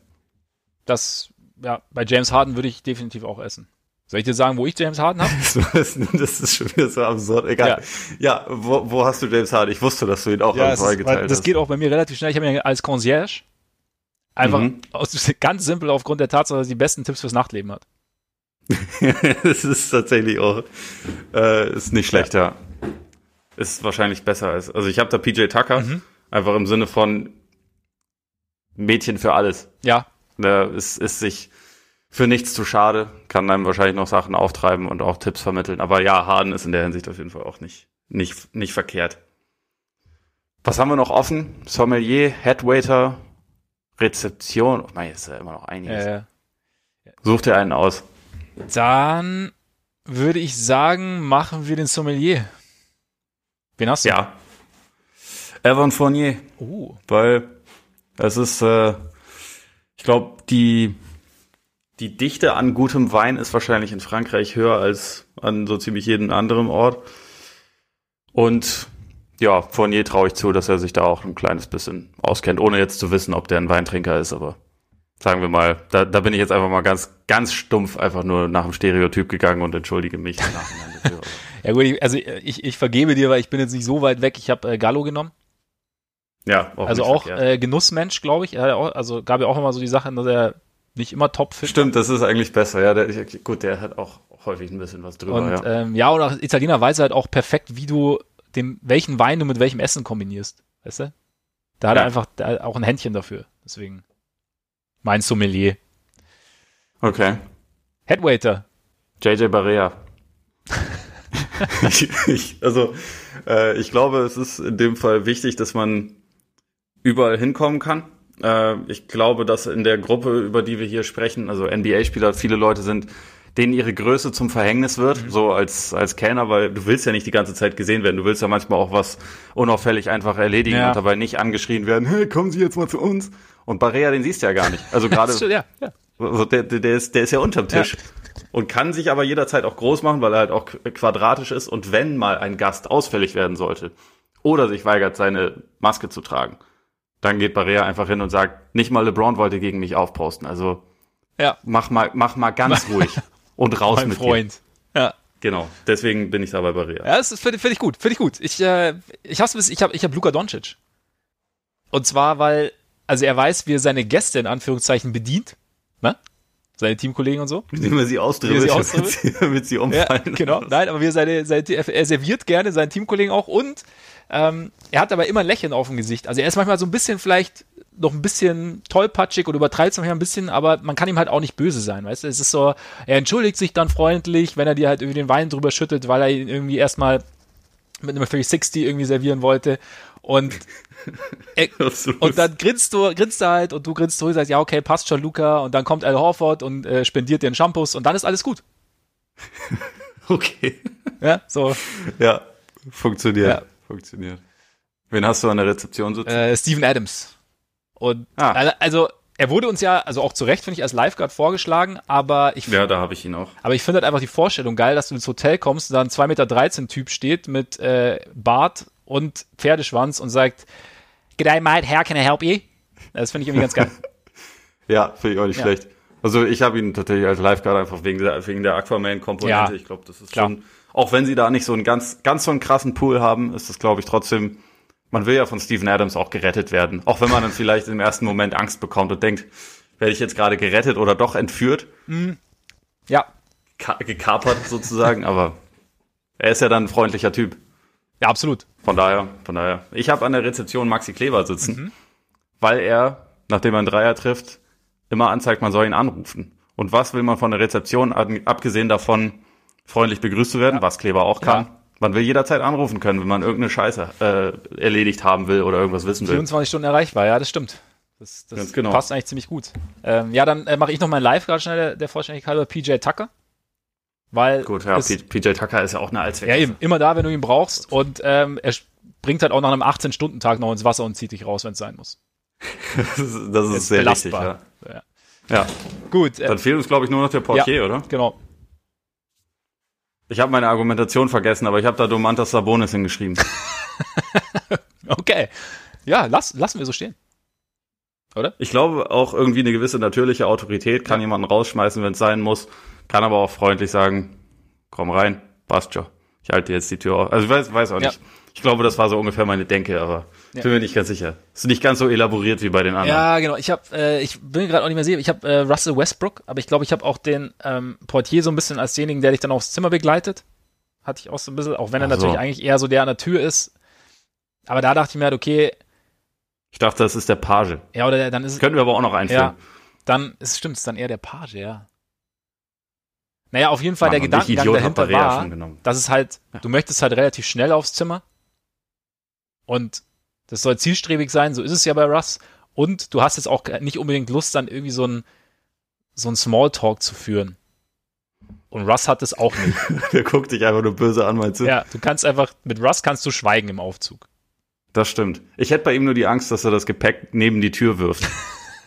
das könnte, ja, könnte, könnte passieren, ja. Oder dass, dass er dir vorausrennt und dich dann anschreit, weil er vor dir am Zimmer war. Ansonsten ist das aber auch eine gute Wahl. Ich glaube auch. Gut. Dann sind wir durch für heute, oder? Ich glaube auch. Ich glaube, ich glaube, besser, besser wird's auch nicht. Ich muss jetzt erstmal, also ich, ich, ich habe lange aufgehört mit dem Rauchen, aber jetzt gerade so, habe ich das Gefühl, ich, ich, ich sollte mal wieder. es wäre wär mal wieder an der Zeit, da hast du recht. Das kannst du ja jetzt, du hast ja bis nächste Woche hast ja Zeit wieder aufzuhören, dann kurzer, ja kurzer äh, Rückfall ist, ist, ist okay. Äh, ja, Freunde, vielen Dank fürs Zuhören. Schön, dass ihr dabei wart. Schön, dass ihr bis jetzt durchgehalten habt, dass ihr euch auch durch die Hoteljobvergabe gehangelt habt. Und ja, wir hoffen natürlich, es hat euch Spaß gemacht. Wir hoffen, ihr habt äh, Dinge gehört, die ihr unbedingt schon mal hören wolltet, ohne es zu wissen. Und ja, natürlich am Ende wie immer der Hinweis, Apple Podcasts, abonnieren plus Rezension. Das hilft uns wirklich sehr. Wäre cool, wenn ihr das macht. Äh, Spotify natürlich ge sehr gerne abonnieren. Und Patreon, schaut vorbei. Dann hört ihr auch 50 Minutes or Less, wenn ihr Lust habt. Und sagt es natürlich gern weiter. Also neue Hörer freuen wir uns immer sehr. Und schreibt uns an. Instagram, Twitter. Wir antworten mal schneller, mal weniger schnell, aber wir versuchen es auf jeden Fall. Freuen uns aber wirklich über jede Nachricht, die so reinkommt. Das definitiv ausnahmslos. Und ja, jetzt schauen wir einfach mal, was so weiterhin passiert in der Bubble, ob wir uns nochmal spontan hören. Bis nächste Woche, 15 Minuten lang. Und falls nicht, wie immer würde ich sagen, genießt euren Tag, euren Abend, euren Morgen und hoffentlich bis nächste Woche. Hang on.